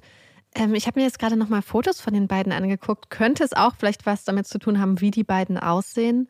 Wir wissen ja, dass so Aussehen auch sowas äh, beeinflusst, besonders wenn irgendwie, also den, ich finde auf den Fotos, ähm, auch wenn man sich die, ich sag mal, Max-Shots von der Polizei anguckt, wenn ich es richtig verstanden habe, ist Olga diejenige, die dann auch immer ein bisschen lächelt, äh, die genau, die ja. Haare sehr viel ordentlicher hat mit ja. den Spangen. Ähm, ja.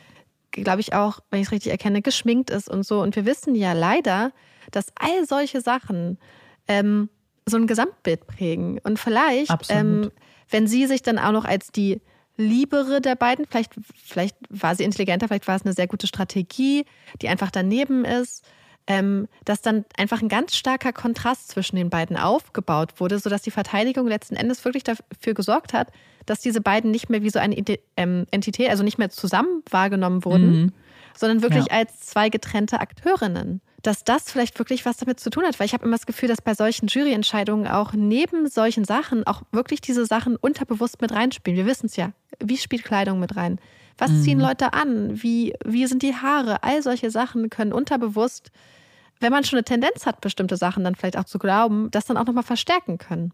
Ja, und absolut. Das ist ja auch was, was, wenn man diesen Fall recherchiert, wenn man dazu Artikel liest, leider sehr, sehr oft geht es so ein bisschen in so eine Richtung, oh mein Gott, sie waren von außen diese zwei älteren Damen und so lieb und haben sich gekümmert und oh mein Gott, und das hat ja keiner kommen sehen. Das stimmt aber faktisch nicht. Und, und das ist tatsächlich ein Narrativ, was sehr oft gefahren wird. Ich erwähne ganz kurz meine beiden Quellen, dann ist es kurz raus. Ist, ähm, Dateline hat einen Podcast rausgebracht Ende letzten Jahres, der heißt The Thing About Helen and Olga. Ich habe aber auch noch ein Buch gelesen, heißt Signed in Blood von Jean King. Und da ist mir der Unterschied halt besonders aufgefallen, weil bei Dateline ist es ein sehr starkes Narrativ von den alten, oh mein Gott, die armen alten zwei äh, Damen und aber wenn man sich das anguckt, waren sie nie die zwei alten netten Damen. Sie waren immer wahnsinnig ruppig. Jeder, der mit ihnen zu tun hatte, das sieht man ja auch an der Nachbarin, sie wurden nicht wirklich gemocht. Sie waren einfach sehr forsch in allem, was sie getan haben, waren auch laut, waren, wurden schnell beleidigend, haben sich mit vielen mhm. Leuten gestritten. Was eine tatsächlich ihrer Betrugsmaschen, also sie haben ja angefangen, Leute zu beklauen, also Geldbörsen zu klauen, aber sie haben auch irgendwann ähm, versucht, ganz viele Unternehmen zu verklagen, so ein bisschen wie, ihr erinnert euch bestimmt an den Starbucks-Prozess, weil dann heißer Kaffee war. Das haben sie ganz, ganz oft gemacht. Sie haben immer ständig irgendwelche Unternehmen versucht zu verklagen. Die meisten davon waren halt nicht äh, besonders, ähm, haben nicht gefruchtet. Aber dass das auch eine Einnahmequelle war, die sie so verfolgt haben. Sie waren halt sehr also hatten so eine Ellenbogen-raus-Mentalität bei allem, was sie eigentlich gemacht haben. Deswegen, bis auf diese, in der, so der, der Pastor in der Kirche hat gesagt, er hat sie eigentlich als sehr nett wahrgenommen, aber jeder andere, der ein bisschen mehr mit ihnen zu tun hatte, wusste, dass das nicht die alten, netten beiden Damen sind, die auch heute manchmal noch so beschrieben werden. Und das fand ich so ein das bisschen schade. So. Ja, das ist, ist jetzt total schade, weil warum sollten wir davon ausgehen, dass Frauen, auch gerade nur weil sie älter sind, mhm. weniger gefährlich sind oder weniger ähm, ja. böse auch sein können? Weil das Alter schwächt ja Menschen nicht unbedingt ab, auch wenn Menschen dadurch vielleicht manchmal von außen betrachtet dann so eine gewisse Art von Hilflosigkeit entwickeln. Aber mhm. das ist, finde ich, eins der ein ganz großes Problem, wenn einfach gedacht, denkt, gedacht wird, naja, ach, die arme alte Omi. Genauso ja, wie es äh, Frauen gibt um die 20, um die 50, gibt es auch Frauen um die 70, die wirklich gefährlich sind und die ein ganz großes Gefahr und auch Gewaltpotenzial haben. Ja. Und ich glaube, das ist halt einfach so ein ganz gefährlicher Trugschluss zu denken, dass dann hier so zwei Faktoren, einmal Alter und Geschlecht dann irgendwie mit reinspielen, um und dann halt aber auch erlauben, dass solche, also zwei solche Menschen dann wahrscheinlich auch sehr lange damit durchkommen, weil du halt nicht ja. davon ausgehst, dass die armen Omis dann äh, sowas machen können. Absolut. Was dann ja auch dann ja. einfach ausgenutzt wird, wenn sie sich da als die Engel von Los Angeles haben dargestellt, die so hm. fürsorglich sind. Ja, aber ähm, ja, und eigentlich von vornherein aber halt wussten, was im, so langfristig der Plan war. Und das ist, ich, wirklich, der Krieg läuft, läuft mir so ein Schauer über den Rücken, wenn ich nur darüber nachdenke, dass sie wirklich in dieser Kirche waren, wo so viele bedürftige Menschen hinkamen, die nichts haben, weil sie aus, und das ist ja auch was, was man sich irgendwie klar machen muss. Und das ist ja auch das, was man an den Familien von Kenneth und Paul sieht. Das war, sie hatten tolle Familien. Und das kann jeden treffen. Jeder kann in irgendeine Situation gelangen, in dem einem wirklich so der Boden unter den Füßen weggerissen wird, wie auch bedingt zum Beispiel durch eine Alkoholsucht oder andere psychische Störungen so und dass die Leute, die dann sich Hilfe suchen, weil sie zum Beispiel dann zu so einer Kirche oder zu Einrichtungen gehen und dass das so ausgenutzt wurde und diese zwei älteren Damen da waren, denen sie ja wahrscheinlich augenscheinlich auch erstmal vertraut haben. Ich Genau, ich wollte euch ja noch zu ein paar äh, Highlights erwähnen, ähm, beziehungsweise habe ich auch noch zwei beziehungsweise drei Zeugen, über die ich ganz gern sprechen möchte, die gesprochen haben, die ich ganz, ganz interessant fand, was die zu sagen haben. Und zwar war einer, und ich glaube, das war einer der stärksten ähm, Zeugen für die Anklage, war ein Sachverständiger, der sich ähm, der diesen Unfall quasi rekonstruiert hat. Also der das beruflich macht, Autounfälle zu analysieren, zu rekonstruieren und eben zu prüfen, ob es ein tatsächlicher Unfall war oder ob das eben wie in diesem Fall eher Mord war. Und während die Ärzte, die die Autopsien gemacht haben, nicht bestätigen konnten, dass die beiden gelegen haben. Also sie konnten, also es war so ein bisschen so ein Hin und Her im Prozess, weil ganz viele Kommentare seitens der Verteidigung auch kamen. Also beide konnten nicht bestätigen, dass sie gelegen haben, als sie überfahren wurden. Aber der Sachverständige konnte das tatsächlich mit Sicherheit bestätigen. Und es war ja irgendwie anhand, das, was wir ja wissen aus der Autopsie, ergibt es ja schon Sinn, weil normalerweise ist es so, wenn man eben angefahren wird, dann hast du die meisten Verletzungen eben an der Stelle, wo der Aufprall ist. So mhm. offensichtlich, was in den meisten Fällen eben die Beine bei erwachsenen Menschen sind.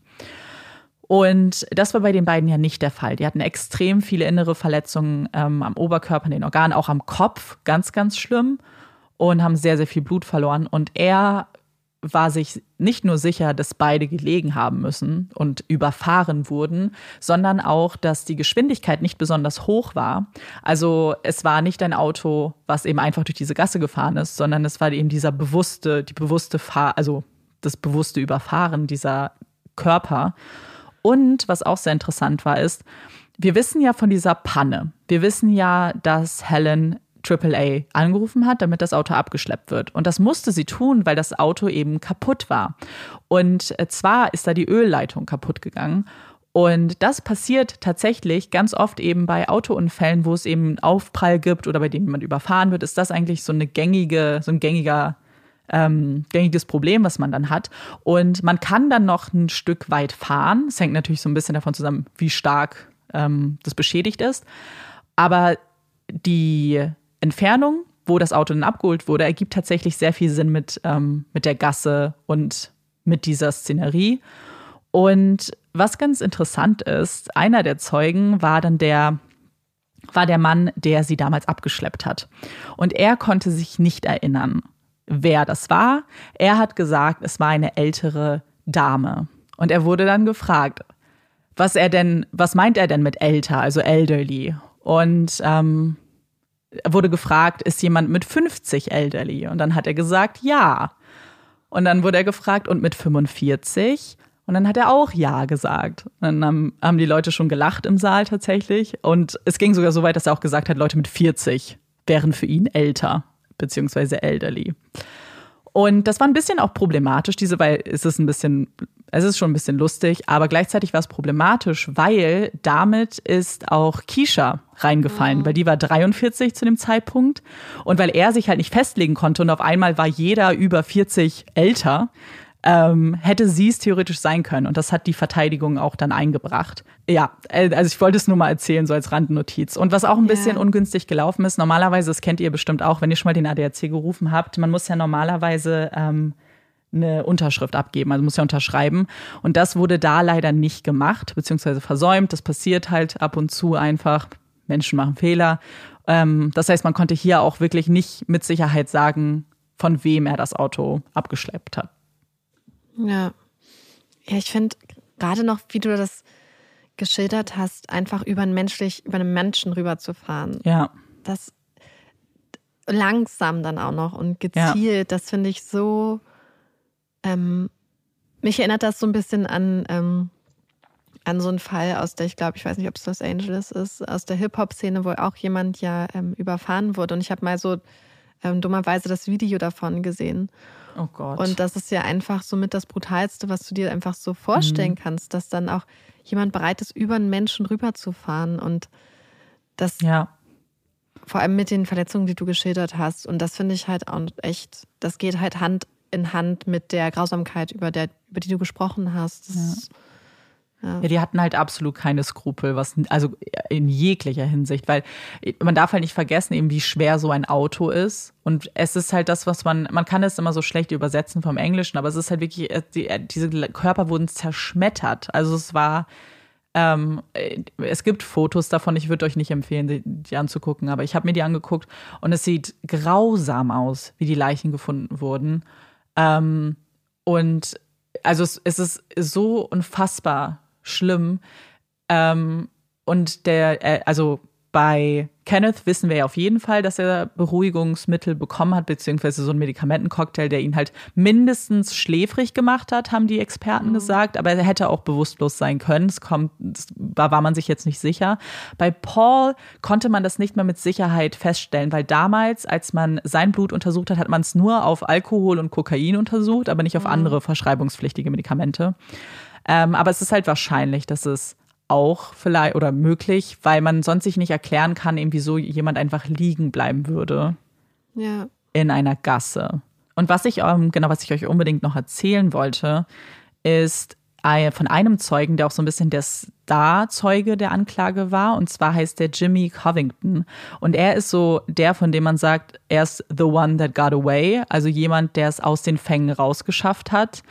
Ähm, denn er war tatsächlich auch einer, der von Helen und Olga angesprochen wurde und auch in einem Apartment von Helen gewohnt hat für sieben Monate. Er hat dann nämlich einen ganz guten Einblick auf diesen Alltag auch gegeben mit denen und meinte auch so, zu Beginn waren sie super freundlich und haben ihm eben gesagt, so, du kannst jetzt hier leben. Er, er, durfte nur über Nacht bleiben, also er musste tagsüber immer rausgehen und ähm, er sollte es halt sauber halten, aber dann äh, zum Beispiel ist Olga auch einfach immer wieder unangekündigt erschienen. Er musste irgendwelche Dokumente unterschreiben und sie war halt auch so, also er meinte, es war, er hatte fast Angst vor ihr. Also sie war extrem forsch, extrem fordernd, beleidigend, laut und ist halt immer wieder nachts einfach reingekommen und stand dann neben der Couch so mehr oder weniger, auf der er geschlafen hat. Und irgendwann wurde ihm das halt zu viel. Und er hat gesagt, das ist es ihm tatsächlich nicht wert. Er würde lieber auf der Straße leben, als so zu leben. Und sie haben tatsächlich versucht, Lebensversicherungen auf ihn abzuschließen. Das hat man mhm. auch gefunden, äh, dann bei den unterschiedlichen Unternehmen. Es gab noch einen Bekannten von Kenneth, der gesprochen hat. Ich habe euch ja von diesem Streit erzählt, der so ein bisschen der Grund dafür war, warum er dann ausziehen musste.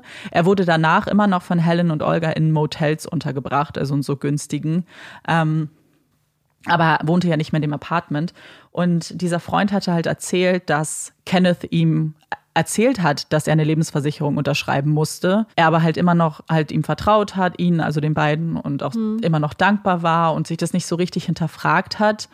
Und das Problem war dann, er wollte natürlich all seine Freunde, die auch auf der Straße lebten, halt zu sich ins Apartment holen und wollte sagen, hey, ich habe doch jetzt Platz, ihr könnt jetzt hier alle schlafen. Und das wollte Olga nicht und Helen auch nicht und haben deswegen dieses Drama gemacht, also diesen Streit gemacht, haben sie rausgeschmissen, weil sie ihn halt isolieren wollten. Ne? Sie mussten ihn halt alleine haben. Und weil das, das ist halt das Schlimme und nur darüber zu reden ist schon so schlimm, weil sie haben halt wie Geld investiert in ihn und sie wollten dieses Investment nicht verlieren. So, es war halt kein Mensch mehr in ihren Augen. Ja. Und deswegen hat er auch keine Freunde verdient, niemanden, der ihn vielleicht sonst ähm, vielleicht sagen könnte, dass das problematisch ist. Und was sie dann gemacht haben, sie haben diese Freunde alle ihre rausgeschickt und danach hat Olga jemanden bezahlt, der halt sich mit einer Schusswaffe vor die Haustür von diesem Apartment Nein. positioniert hat, damit da keiner mehr reinkommen kann. Ja. Das ist ja fast wie so eine Geiselnahme dann irgendwie. Ja, tatsächlich. Hm. Ähm, und natürlich, sie brauchten ihn ja, es hätte ja sein können, stellen wir vor, wenn er wirklich Kontakt gehabt hätte und so, hätte der Plan wahrscheinlich gar nicht mehr so funktioniert. Mhm. Wenn da Leute sind, die Fragen stellen, wenn Leute sind, die vielleicht mit der Polizei später geredet hätten oder dass man ihn einfach nicht mehr zu 100 Prozent genau so kontrollieren konnte, wie man sich das wünschte wahrscheinlich. Ja. Ähm, ich gehe mal davon aus, dass kein psychologisches Gutachten der beiden angefertigt wurde. Nein, mm -mm, gar nicht. Das finde ich immer so schade, weil ich glaube, das ist auch, manchmal ja. einem ja gar nicht so bewusst, aber wenn zum Beispiel die Verteidigung oder die Anklage das nicht, äh, nicht fordert oder das nicht irgendwie in die Verteidigung mit reinbringt, dass sowas oft gar nicht gemacht wird. Das heißt, dass man in den meisten Fällen so eine Einschätzung gar nicht treffen kann. Das ist, finde ich, immer ja. ganz, ganz schade. Und gerade wenn eine Verteidigung zum Beispiel schweigt, wird es dann halt auch oft nicht gemacht oder wenn zum Beispiel keine finanziellen Mittel dafür da sind.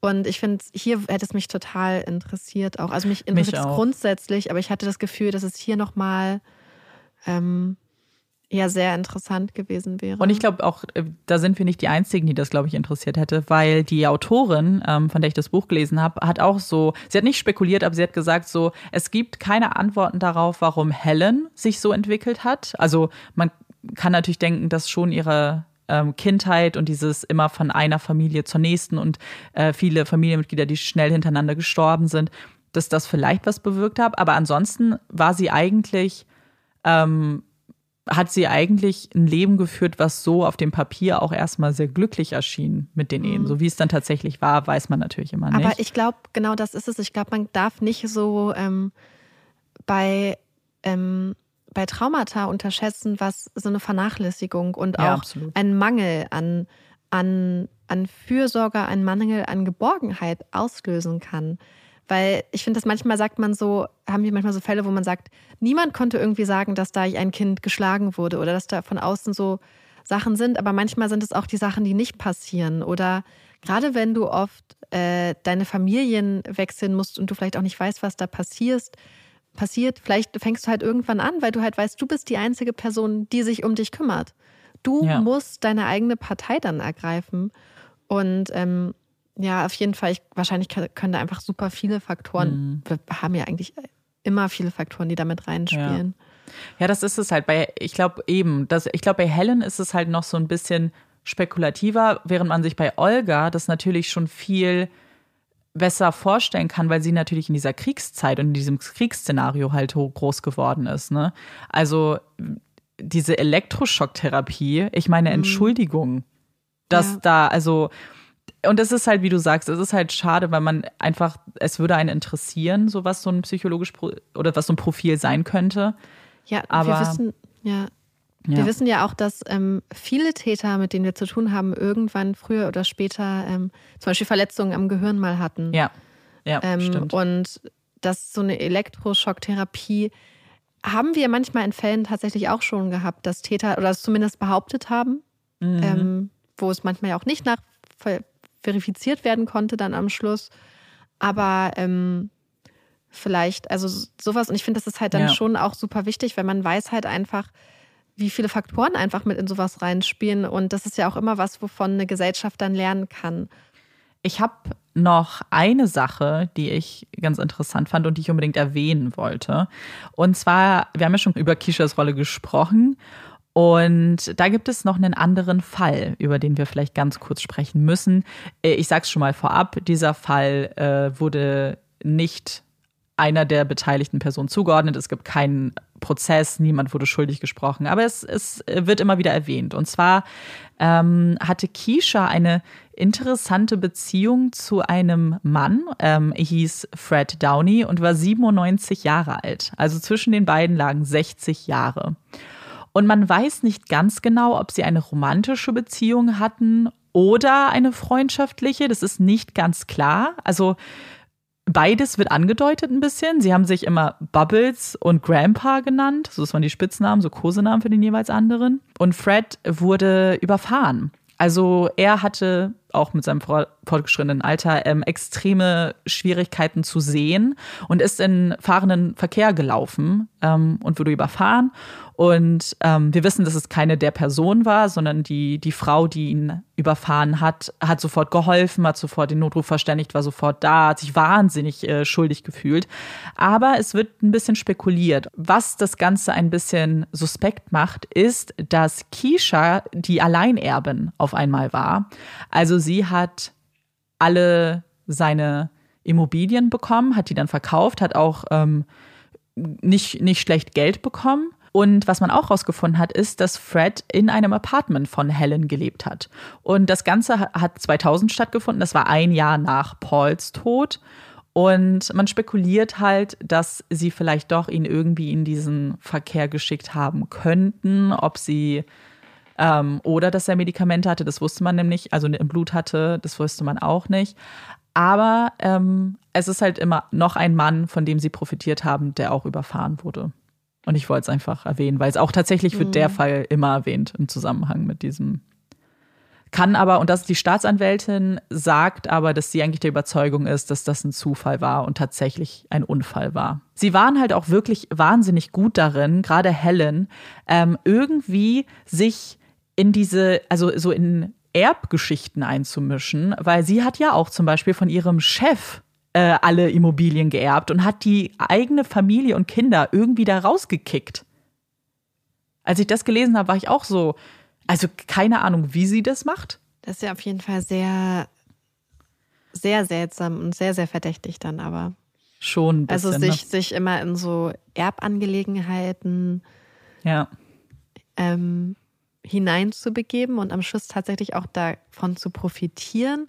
Ob man dann irgendwie so Leute dahin überredet hat oder vielleicht, was weiß ich, man wird ihr wahrscheinlich auch zutrauen, so eine Erpressung und vor allem, Ja. in welchem zeitlichen Zusammenhang ist denn das? Weil du musst dann ja irgendwie äh, es so arrangiert haben, dass du zufällig beim Thema Erben berücksichtigt wird und dann muss die Person ja sterben. Ja, und vor allem der ähm, Chef ist ja auch unter, also der, ich, da, dazu weiß man nicht viel. Es wird immer nur gesagt, also unter nicht geklärten Umständen gestorben. Details findet man dazu kaum, aber äh, auch da. Und sie war auf einmal, hat halt diese ganzen Apartments halt in Los Angeles und Santa Monica bekommen. Also, und die Familie hat auch, also die haben super oft dann Beschwerden eingereicht und auch, ich glaube, es war die, ich weiß nicht, wer das war, eine Nichte von ihm oder so, die, die hat ein Interview gegeben und hat gesagt, so, da, da hat jetzt jemand Apartments, die eigentlich uns zustehen würden und sie kriegen sie da irgendwie nicht raus, weil sie wahrscheinlich im Erbe stand, ne? Und wie sie da reingekommen Ja. ist, wer weiß. Aber das, das meine ich halt, dass, dass du dann überhaupt ins Erbe kommst. ja.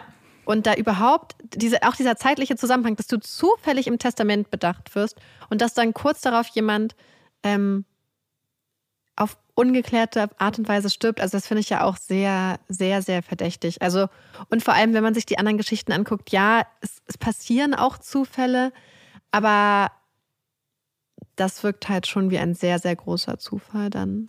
Denke ich auch tatsächlich. Also es ist, ich glaube, dass, und das muss man sich, glaube ich, klar machen, dass so, also Helen, aber auch Olga wussten ganz genau, was sie tun und haben das sehr kalkulierend gemacht und haben, was für die Polizei natürlich dann später sehr gut war, auch alles bis ins kleinste Detail aufgeschrieben, recherchiert, Notizen gemacht. Also das war wie ein Business, was sie geführt haben, aber halt ein Business auf Kosten von Menschenleben. Aber ich glaube, das ist so ein bisschen so eine Sache, weil je nach ihren eigenen persönlichen wirtschaftlichen Möglichkeiten sind sehr viele Menschen bereit, auf Kosten von anderen Menschen ihr Geld zu verdienen. Wir Ja, haben ja auch, stimmt, wenn wir uns jetzt zum Beispiel die Kleidungsindustrie anguckt, wie oft wir Fälle haben, wo Menschen nicht nur ähm, ausgebeutet werden, sondern wo auch wirklich in Kauf genommen wird, dass Menschen bei Feuern in Fabriken sterben, in Einstürzen von Fabriken. Das heißt, wir haben hier Leute ähm, in ganz vielen Bereichen der Wirtschaft, die einfach in Kauf nehmen, dass durch ihr Handeln ähm, und ihr Streben nach Profit einfach Menschen sterben. Und die das einfach Ja. in Kauf nehmen. Und ich finde, das ist dann eigentlich, das ist halt eigentlich so eine Art von Verbrechen, die eigentlich voll wenig thematisiert wird. Nämlich, dass ähm, auch so ein Wirtschaftssystem zu teilen, genau auf solchen, ich sag mal, menschlichen Opfern auf basiert dann tatsächlich Mhm. auch. Ja, ja, ja Und absolut, die beiden haben das dann in ihrem Rahmen gemacht mit diesem Business, aber es gibt halt ganz viele Leute, die, je nachdem, wie weit oben du dann in der Businesswelt bist, bist du dann nur noch ein Businessman, ein Geschäftsmann, eine Geschäftsfrau, aber letzten Endes baust du deine Sachen auch auf dem, ja, auf den Gräbern dann von anderen Menschen teilweise auf. Ja, ja, ja, absolut. Ja, also auf jeden Fall danke für den Fall. Ich ähm, extrem erschreckend irgendwie, aber fügt sich halt in dieses in diese ganze Thematik finde ich der Habgier einfach Mhm. sehr gut ein und ähm, was Ja. ich irgendwie schade finde, auch gerade für die Familien, auch die, die du angesprochen hast, von dem Chef und so, ist, dass man halt da das Gefühl hat, dass da eigentlich der ganze Fall vielleicht doch noch nicht aus ermittelt ist. Ja. Und dass da eigentlich auch noch jetzt Opfer leben, die, ähm, die vielleicht nie erfahren werden, was mit ihren Liebsten passiert ist. Weil Mhm. es einfach vielleicht nicht genug Hinweise zum Beispiel gibt und dass da eigentlich irgendwie doch noch sehr viele Fragen auch über dem Fall schweben. Nicht über dem Fall, so wie du ihn uns geschildert hast, aber über deren weiteren Taten, die vielleicht einfach noch möglich sind und die vielleicht einfach, Absolut. wo es vielleicht wirklich einfach Taten waren, statt natürliche Tode beispielsweise. Ähm, genau, also wenn ihr ähm, euch den Podcast auch anhören wollt, kann ich euch den empfehlen, weil was der nämlich hat, was ich ganz spannend fand, um vielleicht sich wirklich auch nochmal ein Bild von diesen beiden Frauen zu machen und der Art und Weise, weil wie sie kommunizieren zum Beispiel. Sie haben nämlich diese Aufnahmen abgespielt von diesem ersten Gespräch in diesem äh, verkabelten Raum von der Polizei und nur zu hören, wie die beiden reden, wie wie hitz, hitzig dieses Gespräch ist und der Ton. Also auch die beiden, glaube ich, miteinander hatten nicht mehr so eine gute Beziehung. Ähm, und tatsächlich war es da auch nur eine Frage der Zeit, bis, glaube ich, die aneinander geraten, weil sie auch schon angefangen haben, sich zum Beispiel aus so Versicherungs. Ähm, als Begünstigte rauszustreichen gegenseitig und so. Also, Nein, ernsthaft? Im, ja, die haben sich auch, ja, ja, das hat, ging dann langsam nämlich schon los. Und das sieht man in dem, oder das hört man in dem Gespräch eigentlich ganz gut, dass ich glaube, da war auch keine echte Freundschaft, zumindest zum Ende hin nicht Mhm. mehr. Äh, verlinken wir euch auf jeden Fall den Link zum Podcast und äh, das Buch nochmal in den Shownotes. Und damit wir aber vielleicht ein ganz kleines bisschen aufatmen können, kommt hier unsere Puppy Break. Yay! Heute haben wir eine, keine Puppy Break, sondern eine kleine Tauben Break. Ich habe gedacht, das passt eigentlich gerade ganz gut. Und zwar möchte ich euch einen Fakten über Tauben mitteilen, den ich total schön fand, weil ich finde, Tauben sind sehr missverstandene Tiere. Mir persönlich machen sie auch eher Angst. Aber seit ich das gelesen habe, habe ich das Gefühl, dass sich mein Herz für die Tauben auf jeden Fall geöffnet hat. Und zwar sind Tauben ganz familienliebe und familienorientierte Wesen. Und wenn sich ein Taubenpaar findet, dann bleiben sie auch bis an ihr Lebensende zusammen. Also sie leben monogam. Und sie bauen dann gemeinsam auch ein Nest und kehren dann, wenn sie können, eigentlich auch immer wieder in dieses Nest zurück, um jedes Jahr neue Kinder dann großzuziehen. Und das fand ich total niedlich. Und Tauben sind auch super schnell, denn Tauben können wohl locker 80 Kilometer die Stunde fliegen.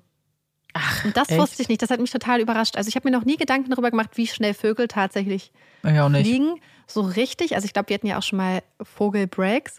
Aber das hat mich total äh, beeindruckt. Und sie haben wohl ein sehr gutes Gedächtnis und können sich äh, Gesichter von Menschen merken, also beziehungsweise sie können sich Menschen merken. Sogar wenn die Menschen unterschiedliche Kleidung tragen, erkennen sie die. Das ist ja, Ja. verrückt. Krass. Und ich finde, das zeigt manchmal einfach, man sieht einfach immer nur Tauben so und sind, finde ich, total beeindruckende Tiere. mhm. Ja, Auf jeden Fall. Na, das, Das, wusste äh, ich alles nicht. Guck mal. ich auch nicht. Deswegen äh, drei kleine Taubenfakten jetzt Okay, sehr in dieser cool. Puppy Break. Und wir haben jetzt uns überlegt, also dass wir keine Hot Takes in dieser Folge machen, ähm, einfach weil es sich gerade nicht richtig anfühlt. Aber wir wollten trotzdem noch mal eine Empfehlung euch mitgeben, zumindest für die Folge, falls ihr vielleicht noch was braucht, ähm, was anderes zum Konsumieren gerade, um euch vielleicht noch ein bisschen abzulenken.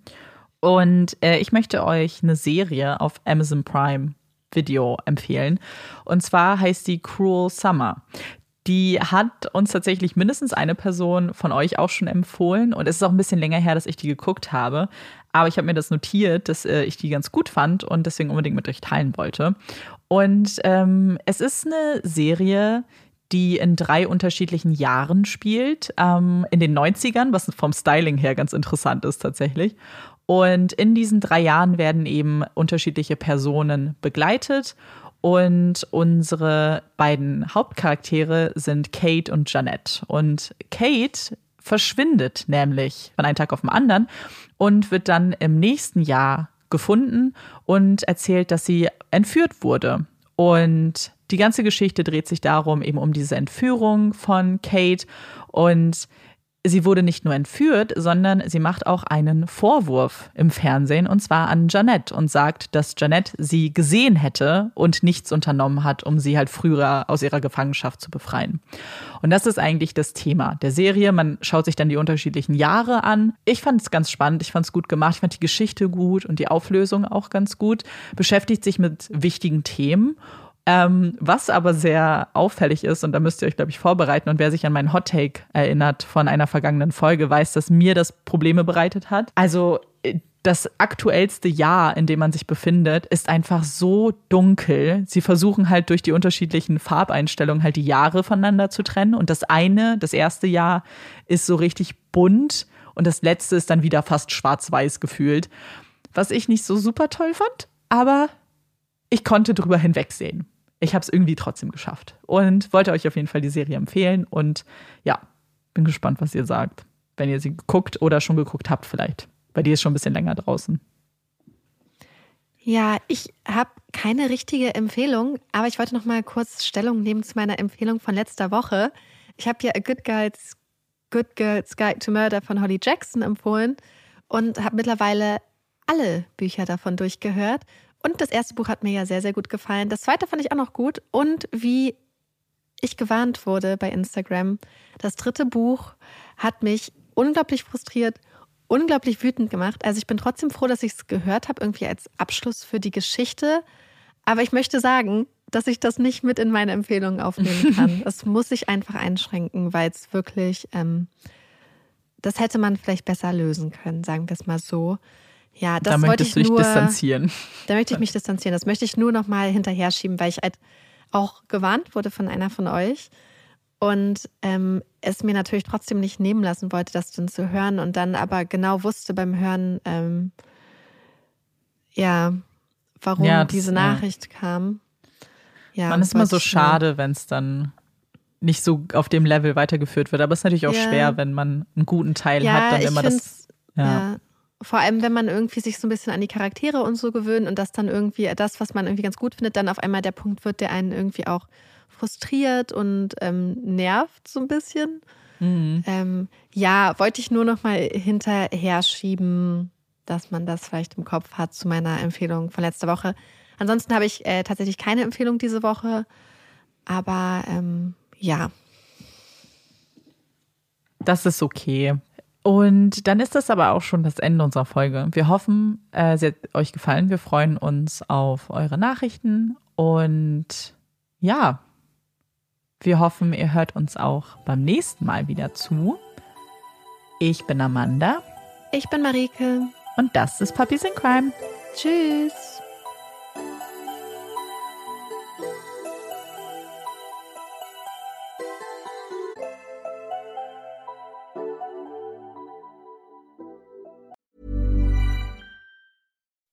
When you make decisions for your company, you look for the no brainers. If you have a lot of mailing to do, stamps.com is the ultimate no brainer. Use the stamps.com mobile app to mail everything you need to keep your business running with up to 89% off USPS and UPS. Make the same no brainer decision as over 1 million other businesses with stamps.com. Use code PROGRAM for a special offer. That's stamps.com code PROGRAM.